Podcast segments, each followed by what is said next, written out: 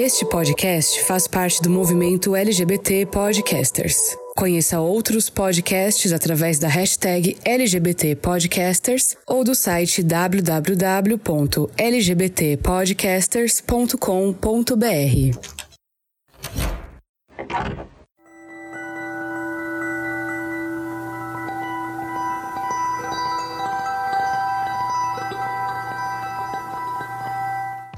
Obrigado por me ouvir.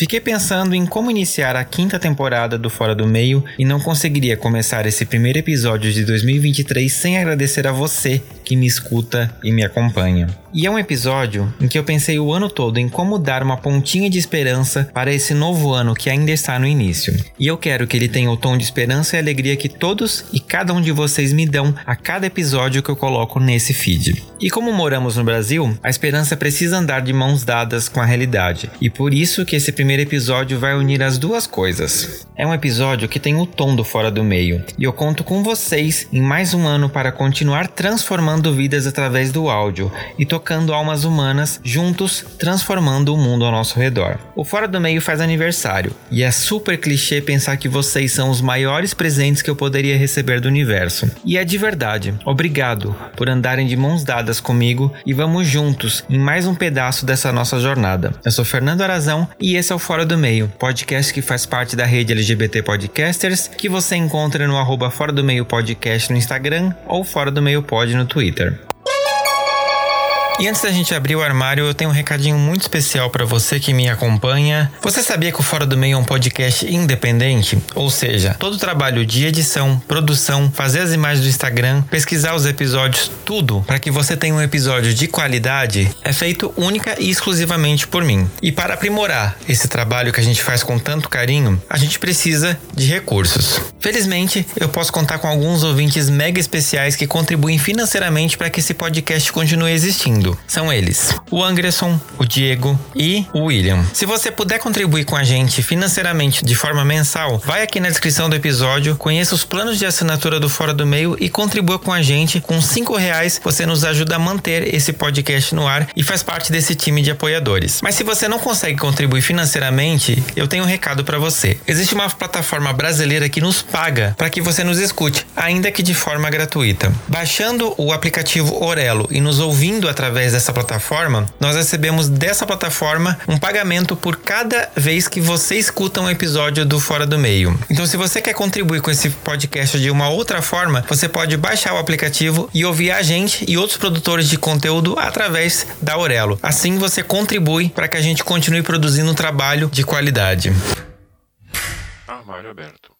Gente, eu estava morrendo de saudade de lançar episódio nesse podcast. Estamos aqui de volta para mais uma temporada do Fora do Meio, um episódio especial, um episódio que era para ser um pouquinho cor-de-rosa, porque afinal a gente está fazendo mais um aniversário, quatro anos de Fora do Meio no ar, junto com vocês. E eu tenho aqui convidados que infelizmente a gente não vai poder estar tá aqui ao redor, comer bolo, soprar velhinhas e estourar balões, mas são presentes que eu tenho na minha vida, nessa vida de podosfera, na minha vida pessoal, e eu tô muito feliz de dividir esses momentos com vocês, tanto do aniversário do podcast, quanto pra gente fazer um episódio olhando pro nosso futuro, né, depois desse ano turbulento politicamente, mas pra gente ter um pouquinho de esperança, talvez. Convidados, por favor, se apresentem pra audiência do Fora do Meio. Olá, gente. Tô aqui mais uma vez. Eu sou a Letícia, a host do podcast Sapa Justa, onde eu costumo dizer que não sou sempre justa, mas sou sempre sapa. Eu sou uma mulher cis, branca, lésbica e falo de Belo Horizonte. Oi, pessoal. Mais uma vez também, menos vezes do que a Letícia aqui, né? por causa do Fernando. Sou David Varela, apresento o podcast Desculpa o Atraso, podcast sobre profissões e vida real. Umas coisas mudando, mas tá tudo bem. Sou um homem cis, gay, tô de óculos, tenho cabelo escuro, castanho escuro, olhos castanho escuro, tenho barba, tô de camiseta regata verde. Olá, gente. Mais uma vez aqui também, um prazer. Eu sou o Marcos, eu integro o podcast Atlântico Negro. Eu sou uma bicha preta, falo do Rio de Janeiro e discuto um pouco de história e cultura afro-brasileira, afro-atlântica. Ei, gente. Bom estar aqui de volta. Eu sou o Thiago Coati, sou ou fui, sei lá, host do Larvas Incendiadas, que tá meio parado desde o ano passado, mas eu acho que vai voltar. Sou uma bicha cis branca, sou de BH, assim como a Letícia, né? Minha vizinha, que inclusive nos vemos recentemente pela primeira vez com a Letícia pessoalmente. No Fogo e Maravilhoso. Pois é.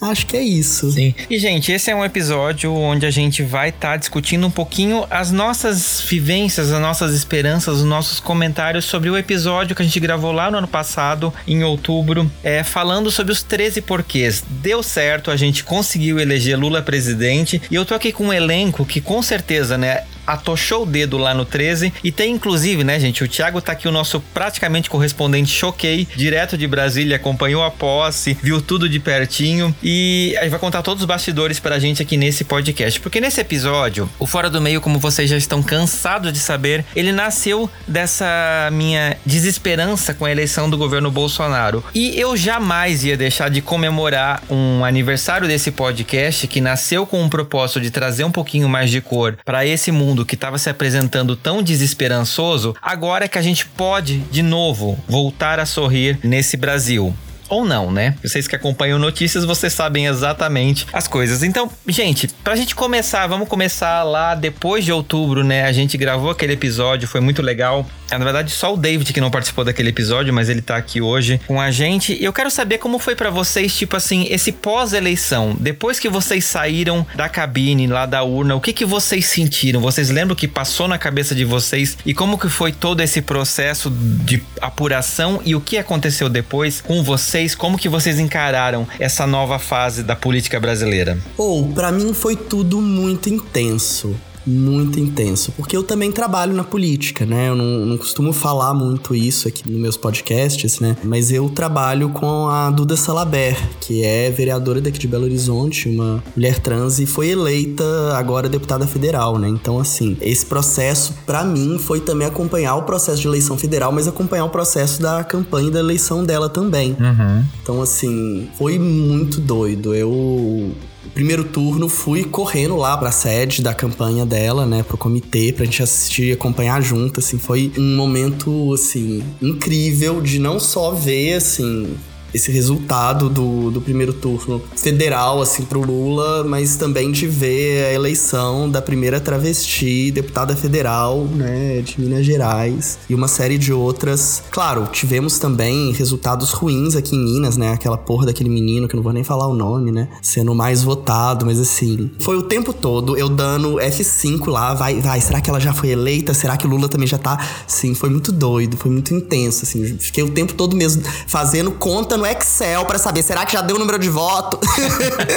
Ai, cara, e aí deu, assim, foi uma, uma festa muito doida, muito boa, assim, que virei madrugada. Mas que também significou, assim, quando eu vi que deu, mas não deu o primeiro turno, porque a gente tava, tava isso, né? Eu acho que todo mundo tava na ansiedade de vitória do Lula no primeiro turno ou não. Tinha quase certeza que não ia, mas vou ser bem sincero, a gente se engana, né? A gente é cruel, a gente cria essa expectativa. Mesmo que a, que a razão me falava, Thiago, é muito pouco improvável. Meu coração tá velho, vai ser Lula no primeiro turno, vai ser Lula no primeiro turno. E assim, no tecido foi assim, ao mesmo tempo uma felicidade, mas foi também um banho de água fria, do tipo assim, putz, vamos juntar força, vamos trabalhar mais, né, que daqui até final de outubro ainda tem muita coisa. Sim. E a sua frase no episódio, Thiago, ficou martelando na minha cabeça há muito tempo, tipo assim, sabe aquela coisa tipo assim, gente, vamos acabar com isso uma vez, porque é perigoso. Eu trabalhei, eu fui mesário, né, e, e eu fiquei muito com essa sensação de pensando, tipo assim, puta merda, puta merda. Porque tinha muita gente indo com a camiseta do Brasil, etc., na sessão votar, e eu fiquei muito preocupado, assim, eu tava tenso, só que você não pode demonstrar porque você tá lá trabalhando, né? Então, para mim, foi momentos, assim, de tensão, como diria Luciano Huck. É isso, assim, foi um caos, mas foi bom.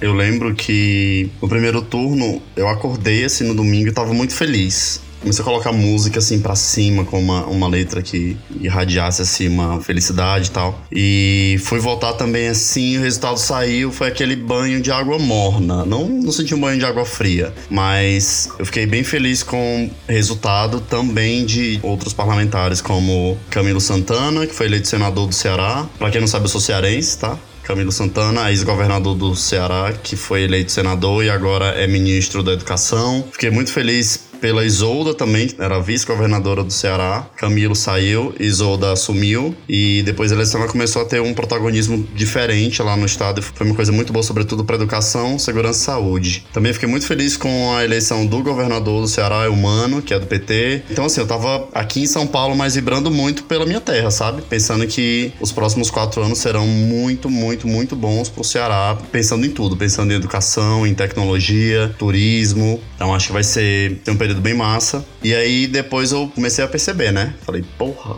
agora? Agora não tem muita coisa que fazer, né? Só a gente tentar conversar com algum imbecil que ainda tá em dúvida, que foi o que eu tentei fazer, mas a minha paciência não tava mais suportando isso. Só falava, volta não, é 3,50 a multa. É melhor pagar a multa, fica em casa, economiza de Uber, você não corre de ser assaltado, a passagem de ônibus é 5 reais. Fica em casa, não faz nada, fica em casa. Tá em dúvida, fica em casa. É melhor, né? Pra evitar pra pessoa fazer uma merda maior. E no segundo turno eu lembro que eu fiquei muito feliz também, tava igual o Thiago, assim, dando F5 direto e subiu 0,2. Gente, agora subiu 0,3. Agora vai. 0,41. Agora vai. E fiquei muito animado com tudo, tava assim, com, com pessoas com energia muito boa também. E fiquei muito animado. Até hoje eu lembro a maciez do toque da urna eletrônica. Que coisa maravilhosa. Você aperta o botão e o botão ele cai assim de um jeito único. Você. É uma coisa mágica. Uma coisa mágica, assim, né? Você fez carinho na foto do Lula? Ah, eu olhei pra ele e fiz assim, ó. Papai o Barba. Barba, o Barba venceu. e venceu e venceu. É isso, eu fiquei, fiquei muito feliz e satisfeito com, com o resultado. Fiquei um pouco decepcionado com algumas pessoas que um dia antes vieram me perguntar o que, que você falaria para uma pessoa que ainda tá em dúvida. Eu só respondi assim: bem, quem não tá em dúvida sabe quem vai votar. E quem tá em dúvida também já sabe quem vai votar. Então, a responsabilidade é sua. Eu vou dormir tranquilinho, colocar minha cabeça no travesseiro. Meus filhos não vão ficar com vergonha de mim no futuro. Agora eu sei, eu já não sei, né? Mas fiquei muito feliz sim. E sem paciência também. Eu acho que eu vou trazer uma outra perspectiva. Por quê? Eu tinha esperança, mas eu acho que é uma esperança que eu tive, que eu cheguei até a comentar lá na nossa nosso episódio, que é uma esperança assim para não sucumbir no caos, uhum. sabe? Assim, eu, sei, eu sempre tive muito receio da violência do bolsonarismo. Então assim, fui votar, gente, assim, moro no Rio de Janeiro, a terra do Bolsonaro, assim, é o reduto político do Bolsonaro, e eu voto na Zona Oeste, que é onde surgiu o bolsonarismo, é o, é o foco da milícia, assim. Então não é qualquer lugar, não é. E aí eu fui votar no primeiro turno e a apuração eu vi com meu companheiro, tanto no primeiro quanto no segundo. E assim, gente, teve muita gente do nosso campo que foi eleita e assim, a gente comemorava e tudo mais, mas ver aquela galera ganhando, sabe, no Senado, nos governos, eu ficava assim, no primeiro, gente, no primeiro turno, alguns bolsonaristas assim ganhando para governador no primeiro turno, eu ficava desesperado, eu ficava assim, gente, que que é isso? E outra, né, aquela votação expressiva do Bolsonaro, porque até fazer a virada, o Bolsonaro tava muito na frente. Sim. E assim, aquilo dali ia dando uma angústia, uma angústia, uhum. uma angústia. E ficava eu e meu companheiro assim, vendo, assistindo, pensando, meu Deus do céu, onde que a gente tá? Onde que a gente tá? Eu não acredito que a gente. Eu tava naquele meme, tipo, eu tô tremendo rosando o tempo todo. Exatamente, tô rindo de nervoso. sabe? Rindo de nervoso. Eu ria muito de nervoso, assim, muito. E aí, quando virou no primeiro turno, veio aquela felicidade. Às vezes, não acredito! não acredito, eu sei o que e tal. E aí, enfim, não fomos por pouco. Veio aquelas três semanas né, do primeiro turno pro segundo, que foram caóticas. Eu acho que, assim, toda a esperança que a gente tinha de a, a eleição pode acontecer, aquelas três semanas, elas colocaram muito em perigo, né? Muito, assim, muito em perigo. Eu sempre falo para as pessoas que eu acho fundamental aquele episódio do Profissão Repórter que saiu Sim. demonstrando a compra de votos. Eu acho que, é- que assim, a- aquilo dali é uma denúncia que se perdeu, assim, completamente no debate. E eu acho que a gente tem que voltar demonstrando que teve muita compra de voto. O que foi o segundo turno das pessoas sendo impedidas de votar, sim, impedidas, você tendo uma série de medidas que, gente, eu fiquei três horas no trânsito, entendeu? Pra, pra chegar, assim, é uma coisa surreal, surreal. Só que, diferente do primeiro turno, que eu vi em casa com o meu companheiro, a gente no segundo a gente decidiu ir pra rua, que a gente achou que estaria mais tranquilo. Enfim, não só mais tranquilo, mas também, assim, ter mais gente que estaria do nosso lado também nessa expectativa. E assim, vocês não sabem a felicidade que foi a primeira virada, assim. Gente, eu tava num bar. Sabe o que é o bar? Gritar, gritar, mas gritar de um jeito que, assim, parecia carnaval, assim, é uma coisa surreal, assim, uma felicidade surreal. A gente comemorava muito. E foi a primeira e foi a segunda, porque quando virou em Minas, também foi outra. Porque a gente falou, vai virar, vai virar. E é engraçado que teve uma pausa, assim. Tinha, tinham várias TVs, né, ligadas. E, e o, a Globo, ela chamava a atenção e ficava esperando, assim, ela não atualizava, não atualizava, até atualizar. E quando atualizou, foi aquela felicidade. E quando saiu, foi oficializado que a gente foi pra rua e parava ônibus, os motoristas passando, fazendo L, comemorando com a gente. Gente, era uma coisa. Olha, eu fiquei tão feliz, tão feliz. Eu fui pra Cinelândia. Assim, a gente comemorou muito. A gente comemorou muito, muito, assim. Finalmente essa porcaria acabou. Sim. E aí eu queria trazer um pouco disso, assim. Não só dessa esperança que saiu, sabe? Mas também de pensar de como que eu tentei estar dentro dessa apuração, assim, ao lado desse meu companheiro, no qual tanto eu quanto ele nos dávamos força para esse momento, porque é, foi muito tenso. Eu acho que todos nós aqui buscamos estar do lado das pessoas que nós amamos, porque não dava, não dava, assim, não dava. E a felicidade, sabe, assim, de você comemorar com a gente, eu não vou morrer. Sim. Não por, por isso, assim, não por um, um governo que faz de tudo para nos matar. Ai, foi, assim, é um alívio, um alívio. Eu queria passar, antes de passar para a Letícia, um pouco desse alívio. Não, mas é, é importante você falar isso, porque pra mim, assim, eu passei também a segunda apuração do segundo turno, eu tava com a minha equipe que trabalhou na eleição. A gente foi tomar uma cerveja depois pra, tipo assim, dar uma descarregada, porque o dia foi muito tenso, vendo as notícias de gente sendo parada e etc. Então, tipo assim, vamos tomar cerveja enquanto não sai resultado. E saiu resultado enquanto a gente tava bebendo. Então, tipo assim, foi muito gostoso. E um paralelo muito diferente do que foi em 2018 pra mim, que eu tava, tipo assim, sentado no sofá, estarrecido olhando aquilo, né? E Minas, né, gente? O estado maravilhoso, né? Falem, mineiros, por favor. É, nem tanto, né? Mas assim. Zema aqui, primeiro turno, né, Letícia? É, exatamente. Porque pra mim, que a gente tava falando de primeiro e segundo turno, pra mim o primeiro turno, eu fui na casa de um amigo assistir e foi assim, um, um terror. Primeiro, porque essa sensação que foi bem parecida com o que vocês descreveram. Eu tava me iludindo, eu- escolhi me iludir, eu queria que ganhasse no primeiro turno.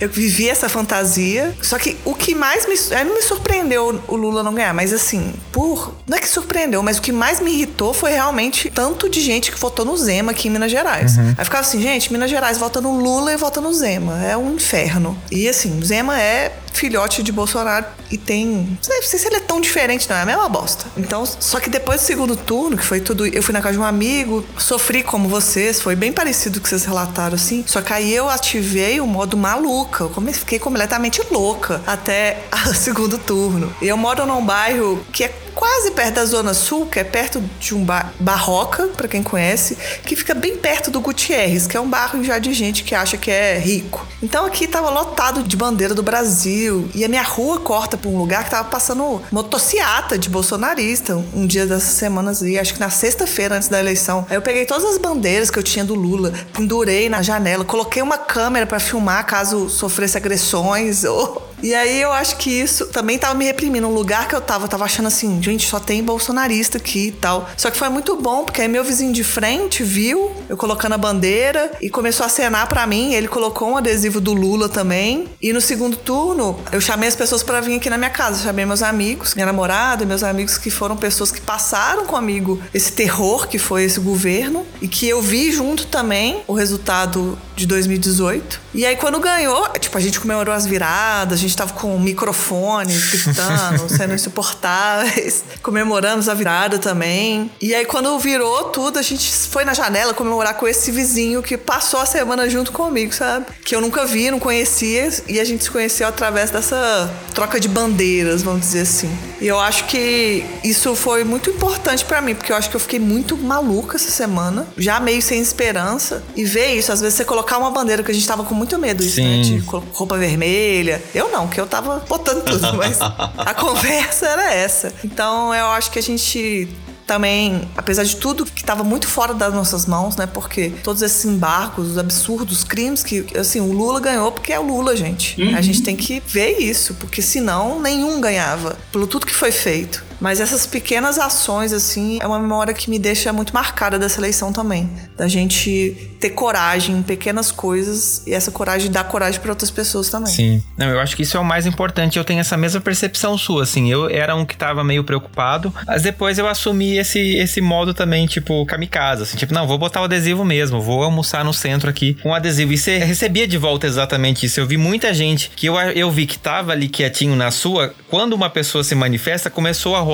isso. Uhum. Então eu acho que isso deu até mais esperança pra gente, de tipo assim, oh, a gente não tá sozinho de fato. Existe realmente uma galera, tipo assim, porque foi muito assustador realmente ver a margem de votação que o Bolsonaro teve no primeiro turno. Acho que nenhum de nós esperava aquilo, até pelas pesquisas, e foi um meio chocante assim, né? A gente vê que foi por muito pouco. E deu aquela desesperança, né, claro, de saber que apesar de tudo que aconteceu nesses quatro anos, ainda tem essa galera que ainda vota nele, mas essas reportagens e essas questões me deram muito esse pensamento de que ainda tem muita gente que ainda tá nessa coisa de se iludir, de trocar o voto por uma ameaça ou alguma coisa do tipo. Então, eu acho que isso para mim, essa eleição, ela só reforçou o quanto a gente precisa continuar fazendo um trabalho de educação eleitoral em cada uma dessas pessoas da cidade, do, do, do, Brasil. Porque a gente tem poder de mudar as coisas, só que a gente ainda tá muito refém dessas armas de fake news, dessas armas que o dinheiro é capaz de trazer. Então tem muita gente que realmente não tem esse recurso de poder bancar a sua escolha. Apesar de que a gente sabe que a urna lá é só você e você mesmo, mas eu acho que ainda tem muita gente que ainda não confia 100% de que pode votar em quem quiser e não na pessoa que o patrão mandou, uhum. etc. Eu acho que isso para mim é um ponto que ficou muito claro nessa eleição. A gente precisa continuar trabalhando para fortalecer esse ponto. E uma das coisas assim que me deixou muito chocado foi logo na noite, né, teve aquele movimento dos caminhoneiros e toda a repercussão depois. E eu gostei que apesar assim, o Lula começou a trabalhar. Teve essa coisa do silêncio do Bolsonaro, aquela coisa ridícula, aquela vergonha, mas eu vi que ele começou a fazer as coisas por ele mesmo. Então, tipo assim, ah, tá falando falando que não vai passar faixa, vamos articular já quem vai passar, vamos fazer as coisas, tipo, não ficou esperando. E é isso que eu gosto, e é por isso que eu votei no Lula, porque ele não ficou esperando. O Bolsonaro quis ficar em silêncio, problema dele ele perdeu, eu vou começar a fazer o meu governo. E eu acho que a composição do governo, para mim, mostrou um pouco isso. Ele começou a marcar o território imediatamente. Eu acho que para mim isso fez muita diferença. O que, que, vocês pensam sobre isso? Fernando, eu fico me perguntando se os jornais, se os veículos da imprensa, se vão começar. Sempre tem aquele assim, 100 dias do governo Lula. O que foi feito Sim. até agora, né? Eu queria saber quando que começaram a contar os 100 dias. Se foi dia 1 ou se foi dia 1 de novembro. Foi dia 1 de janeiro ou 1 de novembro. Acho pela, pelas né? notícias que eu vi, eu acho que já começou no ano passado, porque já estavam cobrando posição do governo do, do, dia 8. Tipo assim, nossa, mas chegou nesse nível com oito dias de governo, tipo. É, exatamente. Gente. Flávio Dino tra tá trabalhando assim desde sempre, né? Flávio Dino Sim. nunca parou, nunca, nunca parou estavam responsabilizando questões da economia já por causa da discussão da PEC da transição, gente. Uhum. Sim. É. Eu vi uma pessoa na academia, uma das recepcionistas, dizendo: Nossa, você viu? Esse cara acabou de entrar e o salário vai subir só isso, é uma vergonha. O país merece o presidente que tem. Eu só olhei para ela, dei um sorrisinho, baixei a cabeça, balancei e falei: Ô, oh, bicha. Não, não. É, eu acho que tem, pelo que vocês estão comentando, tem duas coisas, né? Uma que é, reforça essa questão da gente trabalhar na, no letramento eleitoral, assim, político e nos debates, né? como também eu acho que a gente entender que a posição da imprensa contra o bolsonarismo, ela também, não sei, assim, eu olho com muita desconfiança, sabe? Não sei se vocês têm um pouco isso. Porque, assim, as pessoas naturalizaram o silêncio dele, entendeu? Naturalizaram, assim, com uma facilidade. Me surpreende, mas aí eu vou guardar isso pra gente quando a gente for falar dos atos, o posicionamento. Porque, assim, algumas palavras ali demoraram muito a ser colocadas, uhum. né? Mas é isso, assim, acho que a gente também entender que essa mídia hegemônica, assim, né, com força, ela é corporativa, ela tem seus interesses colocados, ela não queria necessariamente o PT, uhum. entendeu? Como a Letícia colocou, ela Gente, o governo Lula tem a missão de reordenar a nova república, assim. Que ela foi completamente destruída. Inclusive avançando pautas que, assim, a redemocratização não conseguiu avançar. Que eu acho que em outro momento a gente vai, pode até comentar, né? E, e assegurar, assim, a necessidade que a gente precisa ter desenhos de políticas públicas assim. Se a gente quer mudar esse país, as políticas públicas elas precisam ser debatidas, elas precisam ter maiores espaços de representação, você precisa ter os conselhos funcionando, você precisa ter uma estrutura onde essa população ela se veja nessa democracia. Uhum. Porque se ela não se vê nessa democracia, a gente vai perder. Porque era isso um pouco que eu senti na angústia, assim. Não era só pela larga votação que o Bolsonaro teve, que a gente sabe que tem um pouco da máquina federal ali, mas também, assim, umas figuras que eu não fazia ideia da existência, assim, que eram muito votos, muito votos, né? E pessoas símbolos desse governo que foram eleitas. E aí você se pergunta assim, gente, será realmente que as pessoas não compartilham com esse projeto? De que forma a gente pode pensar assim, algumas coisas ali? E de que forma a gente pode isolar aquilo dali? Porque isso não dá pra gente achar isso admissível, uhum. entendeu? Não dá, assim. Esse golpismo e essa extrema-direita, ela não quer nada desse jogo democrático, assim. Ela quer destruir isso. Né? De que forma a gente pode caminhar isolando ela? E a mídia ela precisa entender isso, essa mídia hegemônica, porque senão ela também vai entrar pela censura deles, porque eles não querem elas, entendeu? E eu acho que em alguns momentos, assim, algumas críticas e alguns silêncios, desde pós a, a eleição, evidenciam que eu não sei, assim, não sei até que ponto ela está disposta a ser efetivamente tomar partido em defesa da democracia, uhum. efetivamente rever que ela precisa questionar esses silêncios, assim, Sim. porque aquele silêncio do Bolsonaro era orquestrando um golpe, assim. Ele tentou, gente. A minuta que apareceu essa semana aí, uma tentativa, entendeu? E assim, a rápida reconhecimento internacional é uma demonstração evidente que nenhum golpe seria reconhecido internacionalmente. Uhum. Enfim, eu vou, tô falando demais, acho que vamos conversar mais. Eu tô vendo, assim, da parte do Lula, do governo Lula, coisas muito positivas. É tipo, não tem como. Pra mim tá muito difícil não pagar pau pro Lula, porque o cara é um político muito forte. Sim. Ele vai lá,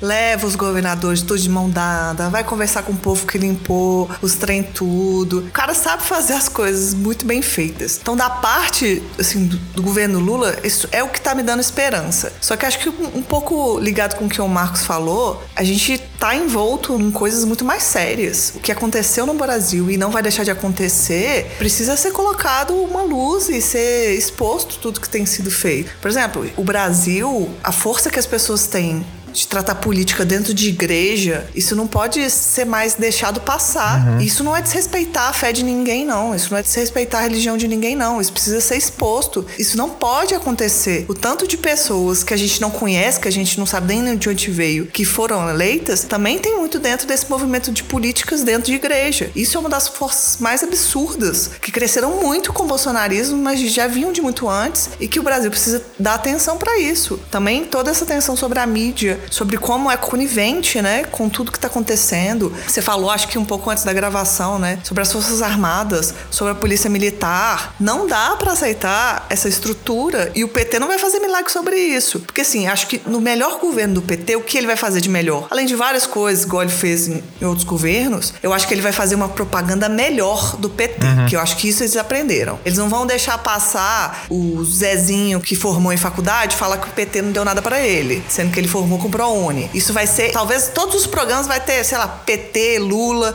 Eu imagino que eles vão fazer uma publicidade melhor do que eles fizeram no governo passado, porque eu acho que muitas das pessoas que acham que o PT acabou com o Brasil é por falta de memória e publicidade mal feita do PT em alguns pontos. Então acho que isso o PT vai fazer melhor. Só que o Brasil, ele tá envolto em coisas muito mais profundas e muito mais perigosas que a gente não vai se safar só o Lula hablando e jogando e fazendo tudo que ele faz de bem feito, sabe? É, eu acho assim, pensando aqui pra Letícia, essa composição do governo e essas articulações que foram feitas na transição, gente, isso foi assim um, um trabalho dificílimo, dificílimo, dificílimo. Conseguir, dado a configuração política que se elegeu do Congresso, né, nessa no primeiro turno, dado também a maluquice social que tá esse país, né, com uma parcela grande realmente acreditando em teorias da conspiração de extrema direita, conseguir fazer qualquer tipo de uma composição de um governo para garantir um mínimo de governabilidade tanto pensando aí no ponto de vista de Congresso, pensando também, e que a gente já tem inclusive evidências agora que surgiram após o, esses ataques terroristas, inclusive de reação grande das Forças Armadas contrária à atuação do governo, sabe? Assim, conseguir articular isso de forma pacificar essas, não necessariamente pacificar, mas lidar com esses conflitos né? Isso é um trabalho hercúleo e que forma, faz uma composição que necessariamente é muito longe do ideal. Uhum. Se você me falasse, Thiago, esses são os ministros, secretários que você gostaria, jamais, né? Jamais. Inclusive, assim, alguns, para ser polêmico, eu não gosto muito do Flávio Dino, para ser muito sincero, né? Eu não sei se eu escolheria ele. Jamais escolheria também a, a um bando de gente aí da saúde, a, a, menina, a menina da saúde também não gosto muito dela, não.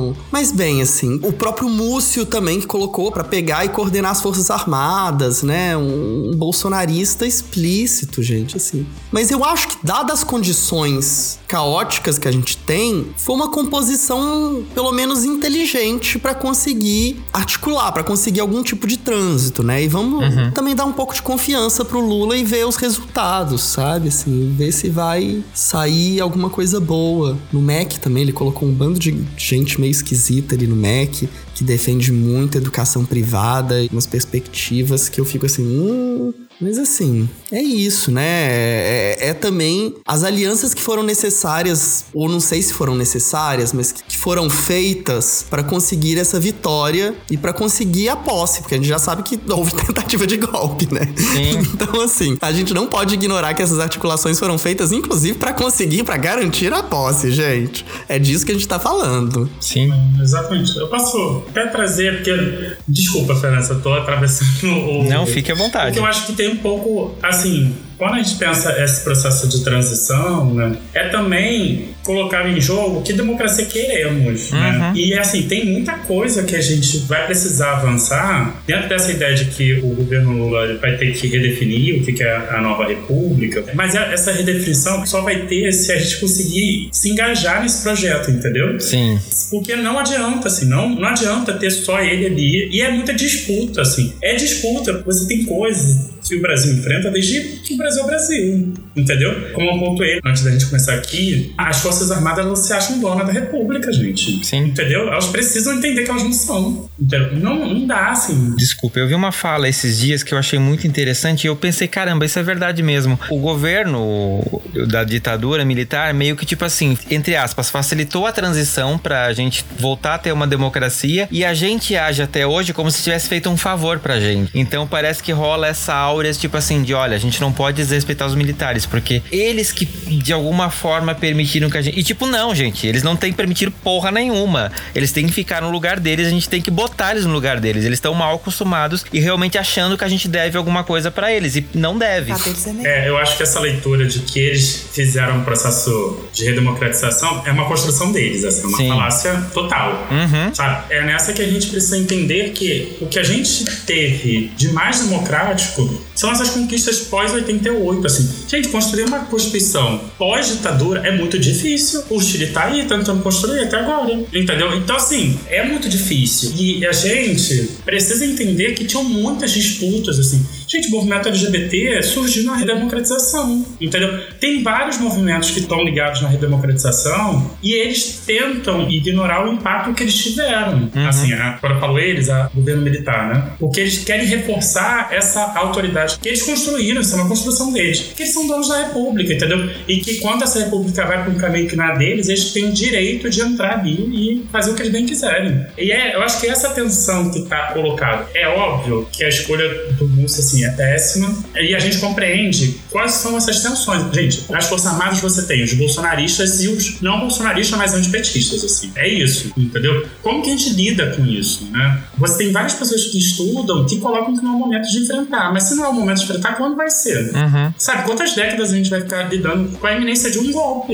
E é aquela frase, a palavra que surgiu na posse, que é fundamental. Assim, sem anistia, e esse anistia, inclusive, para eles. Porque, assim, o que foi a pandemia tem muito dedo deles. Sim, totalmente. E é importante a gente falar isso, né? Porque às vezes as pessoas acham que, tipo, o voto. A gente já falou isso no último episódio, mas que o voto no PT é um voto, assim, cego. É um voto que você daria em qualquer situação. E, tipo, a gente, como brasileiros, como cidadãos, a gente pode, inclusive, gostar e ver o governo Lula com isso, como uma esperança, porém, alvo de críticas também, né? Porque o Lula é um ser humano, ele já errou bastante nos governos anteriores. A gente teve grandes acertos, a gente reconhece isso, mas assim, ele não é perfeito e tem uma série de coisas que ele tá fazendo em prol dessa governabilidade que a gente tá comentando aqui, mas que a maioria de nós não concorda. E tá tudo bem não concordar, né? Ninguém quer que todo mundo passe um pano 100% para as coisas. É importante deixar isso muito claro. A gente também tem que continuar criticando o governo Lula para ele continuar indo no caminho que vai fazer bem para todo mundo, porque por exemplo, em prol dessa governabilidade, e a gente viu muito isso em governos anteriores, de se não tiver um apoio do Congresso ou do Senado, esse governo não vai para frente.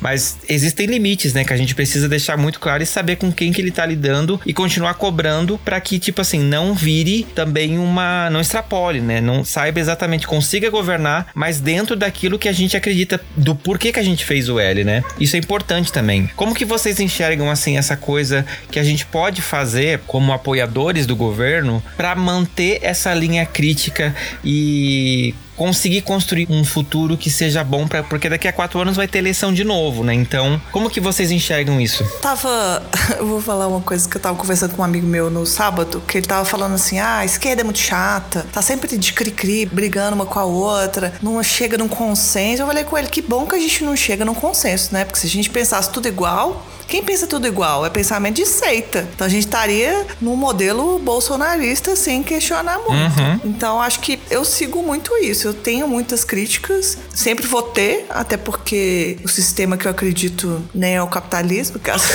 então eu acho que sim. Eu acho que tem que ter discernimento, às vezes, assim, do que for pontuar. Eu acho que é bom senso, nem sempre todo mundo vai ter ou não. Mas eu não quero que a gente viva num governo sem críticas. A gente votou no Lula para poder criticar o governo do Lula. Isso é importante. Ah, mas por que fulano não vai entender? Gente, essa não vai ser uma conversa de tensões ou de tentar mudar a cabeça de outra pessoa. A gente tem que pontuar o que tem que ser pontuado. Isso sempre, qualquer tipo de governo. É um alívio enorme a gente estar tá num governo que não quer que a gente morra. É muito. Isso faz muita diferença. Não quer dizer que eu tô criticando isso aqui, que o Bolsonaro era melhor. Uhum. O pensamento é muito raso se for por esse lado, né? É, concordo, Letícia, total. E acho que já teve um movimento quando o Lula começou a desenhar como seria o ministério. Antes disso, ele começou a desenhar a equipe de transição e todo mundo começou a achar estranho porque ele prometia muita diversidade. Você olhava, só tinha homem de 60 a mais, cabeça branca, homem branco, hétero. Você falava, caralho, mas cadê a mudança? Como assim? E aí as pessoas começaram a cobrar. Eu lembro daquele. Rolou um evento, eu não lembro se foi lançamento de campanha. Acho que foi lançamento de campanha. Foi uma super live que teve e tal. Acho que foi entre primeiro e segundo turno. E teve gente que falou: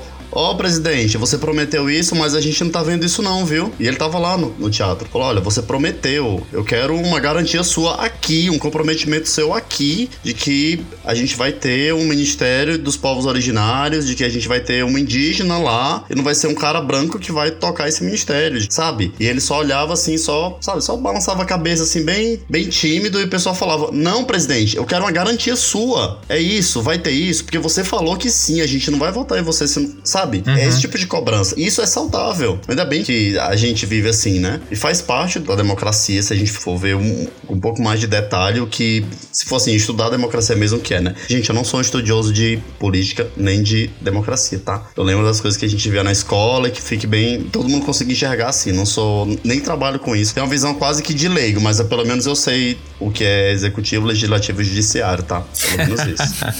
Bom, você sabe que não pode quebrar igual. nenhum dos três também, né? Isso, não. Aí nem precisava, né? Não precisava nem saber o que significava, mas sabia que não podia quebrar também. E acho que é isso, da gente cobrar e cobrar do jeito que a gente pode fazer. Seja você puxando uma hashtag no Twitter, seja você participando de alguma coisa, você assinando petição, você conversando com pessoas, você mostrando que você acredita naquilo que você não acredita. O lance é, é não baixar a cabeça pra tudo que acontece. Senão, como a Letícia falou, a gente vai virar de novo um país bolsonarista e todo mundo só falando: é isso mesmo, presidente. Tudo que o senhor falar vai acontecer. Não, não é assim, né? Eu acho que não- isso nunca aconteceu nos governos passados e jamais vai acontecer. Assim, eu entendo isso, a gente ter que mencionar isso como uma preocupação, né? Mas nunca aceitamos passivamente as coisas e não iremos aceitar, sabe? Assim, acho que todo mundo que era de esquerda durante o- os governos PT passados, lembra como a gente fazia um enfrentamento muito grande pressionando, olha, apontando inclusive claramente que absurdo que tá sendo vocês entregarem, por exemplo, a Comissão de Direitos Humanos pro Marcos Feliciano, que absurdo tá sendo pegar e derrubar uma campanha de prevenção HIV AIDS que fala das putas porque cedeu à pressão dos religiosos. A gente sempre fez esse enfrentamento, essa disputa, assim. E continuará acontecendo. Aliás, crítica, assim, é o que o PT sempre sofreu sempre vai sofrer. Da esquerda e da direita. Não tenham dúvida, gente, assim. Agora é saber como eles vão enfrentar essas críticas, como vão lidar com isso, né? Que eu acho que talvez nem sempre lidaram muito bem. Também nem sempre lidaram mal, não, né? É, e eu acho que, pegando assim um pouco, eu acho que a gente tem que ter um padrão, assim. De, quando eu falo padrão, de que forma, assim? Que a democracia é inegociável, né? Então, assim, críticas dentro do que a gente colocou e construiu como democracia, né? E que não é a destruição dela que é permitido, né? Eu acho que a gente tem que definir também que tem coisas... Cara, discurso de ódio não, não pode ser visto como crítica ou como algo, como apenas opinião, não é. Né? Eu acho que a gente tem que colocar também isso e pensar que muitas das nossas críticas são avanços de cidadania. Assim. Todo momento a gente está pontuando que a cidadania ela precisa ser ampliada. Quando o Thiago fala de uma política de prevenção a HIV, gente, isso é ampliação da cidadania, assim. Que é justamente coisas que a Constituição de 88 ela permitiu, assim. É a primeira Constituição que você tem para analfabeto, né? sabe? É a primeira vez que você vai começar a pensar uma política para as crianças, o ECA de 90. Entendeu? É a primeira vez que a educação está como um direito para todos. É a primeira vez que cultura aparece como um direito, entendeu? Então, assim, você tem um monte de coisa que foi possível nessa Constituição pelas lutas populares, né? E é por isso que eu fiz aquele comentário de como a ditadura e esses militares eles tentam ocultar essas, essas movimentações e vários avanços que eles não admitem. Eles não admitem, assim. E a ampliação da cidadania é uma delas. E eu acho que as nossas críticas, elas sempre pautam isso, assim. Qualquer pessoa progressista, ela pauta ampliação da cidadania, né? E é, é muita das nossas críticas e é muito caminho que, pelo menos assim, eu votei no PT pensando nisso, né? É você entender que a cidadania ela vai ser ampliada, não é para perder direitos, né? Mas é para a gente melhorá-los e criar novos, né? Pensando nessa ampliação da cidadania. Sim, e é bacana a gente pensar nisso porque crítica, gente, faz parte da democracia, né? O que a gente já falou, o David pontuou aqui. Você não, não vai concordar com todos os passos de um governo, você vai criticar. A diferença é que a gente tinha críticas ao governo anteriores que eram repreendidas de uma forma violenta, como a ditadura fez, inclusive, né? Bolsonaro era um grande fã da ditadura. Isso não é novidade pra ninguém. A gente, não que o Lula também não vai mandar a polícia atrás de quem fizer protesto no, no coisa, isso, né? Lógico que a gente sabe que isso acontece em todos os governos, mas você tem uma garantia talvez mínima de que a sua opinião vai ser ouvida de alguma forma. O que, claro, não justifica golpismo, né? É importante a gente falar isso que tipo assim, eu não concordar com uma atitude do Lula não significa que eu quero que ele deixe o cargo. Essa eu acho que é a principal diferença das críticas que a gente acaba vendo dos extremos apoiadores do bolsonarismo, né, que inclusive causaram o que a gente viu em Brasília. A gente vai chegar lá daqui a pouquinho nesse assunto porque eu quero falar uma coisinha gostosa antes com vocês. Eu quero que vocês, principalmente o nosso correspondente OK, que estava lá, viu em loco. Gente, o que foi aquela posse? Quando o Bolsonaro ficou em silêncio, fez aquele discursinho mequetrefe, depois pegou o avião, foi embora para não passar a faixa. O Mourão fez aquele discurso de meia culpa, mas assim, para mim, dia 1 de janeiro, aquela hora que aquele homem subiu aquela rampa com aquele monte de gente representando várias facetas do povo brasileiro, eu confesso para vocês assim que eu tava de joelho pensando tipo, caramba, nunca na minha vida imaginei ver essa cena e eu tô tão feliz de estar tá vivo para poder enxergar isso nesse momento. Como que vocês viram esse momento da posse e como que isso impactou vocês? Amigo, eu tava literalmente atrás daquela rampa. literalmente. Sabe aquela foto que tá no New York Times das cabecinhas? Sim. Uma daquelas é minha. É isso, assim.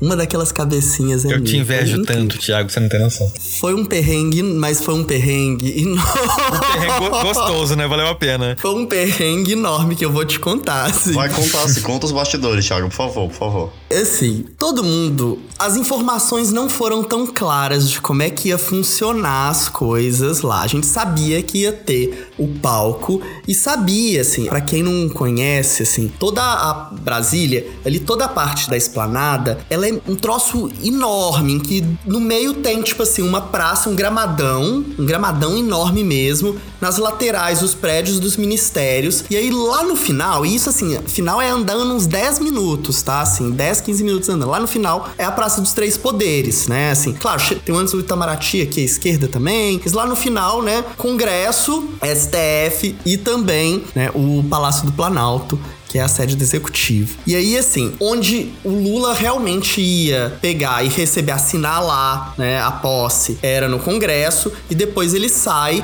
e vai subir a rampa fazer a passagem da faixa no Planalto, né? Então a gente não sabia direito como é que essas coisas iam funcionar, as informações não estavam tão claras, onde é que ia ter revista, onde é que não ia ter revista, quantas pessoas podiam entrar e podiam entrar aonde. Aí, assim, na noite anterior surgiu um boato que, olha, cuidado, chega cedo que parece que só 30 mil pessoas vão conseguir entrar. Aí depois surgiu o boato que a Janja pressionou para aumentar isso para 40 mil. E eu, como eu não sabia direito, assim, eu fui meio na cara e na coragem sem saber como é que essas coisas iam funcionar. E minha mãe também foi. Gente, minha mãe é uma senhorinha de 65 anos, tá? A gente chegou lá, acho que foi umas 10, 10 e meia da manhã, e a gente viu uma fila enorme, enorme, enorme, enorme, enorme, enorme, enorme. Minha mãe olhou, essa é a fila. Eu falei, é, mãe, mas vamos fingir que a gente não tá vendo e vamos, vamos pra frente.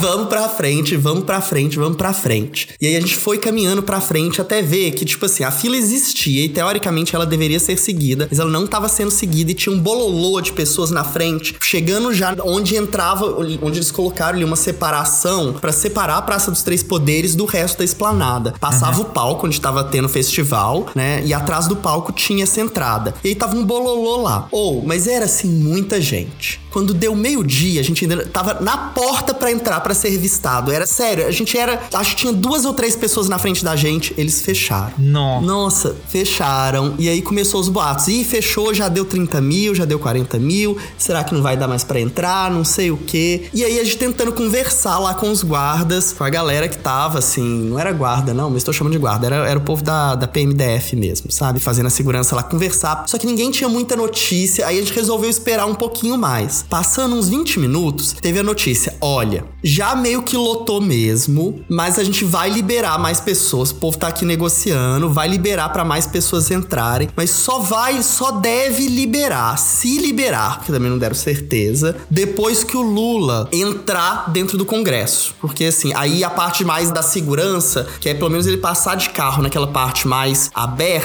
acontecia, a uhum. gente entrava enquanto ele tá no Congresso, aí depois ele assinava assinava, não sei o que, fechava, todo mundo de novo na praça, ele saía do Congresso, né, para organizar alguma segurança. Porque assim, era um esquema de segurança, ou, oh, juro, eu acho que eu nunca vi tanta polícia, nunca vi tanta arma, tanta coisa na minha vida, gente. Nunca vi. E olha que eu já fui em manifestação pra caramba, baixou a polícia em cima da. Eu nunca vi tanto, tanto, tanto carro, tanto gente, assim. Eu não sei nem contar, não sei o número de pessoas que estavam lá, assim, pra todo lado. Eu olhei para minha mãe, minha mãe olhou para mim. Ah, já estamos até aqui, né? Vamos esperar. A gente ficou, juro, duas horas num sol de rachar, num troço apertado assim, esperando. Ou, oh, não dava para ir no banheiro, não dava para beber água, desidratamos, assim, foi um caos. Mas no final, assim, pegamos, consegui, liberaram mesmo na hora que o Lula pegou, entrou no Congresso, liberaram, a gente desceu e foi lá pra praça. Ou, oh, e deviam ter liberado para muito mais pessoas. A praça tava no fundo, no fundo, no fundo, vazia. E assim, não tava vazia, não. Você vê pela foto que era muita gente, mas cabia muito mais gente lá. Eu não sei porque que não liberaram para muito mais pessoas. Uhum. E dava para ver, era uma emoção, um sentimento, tava todo mundo com.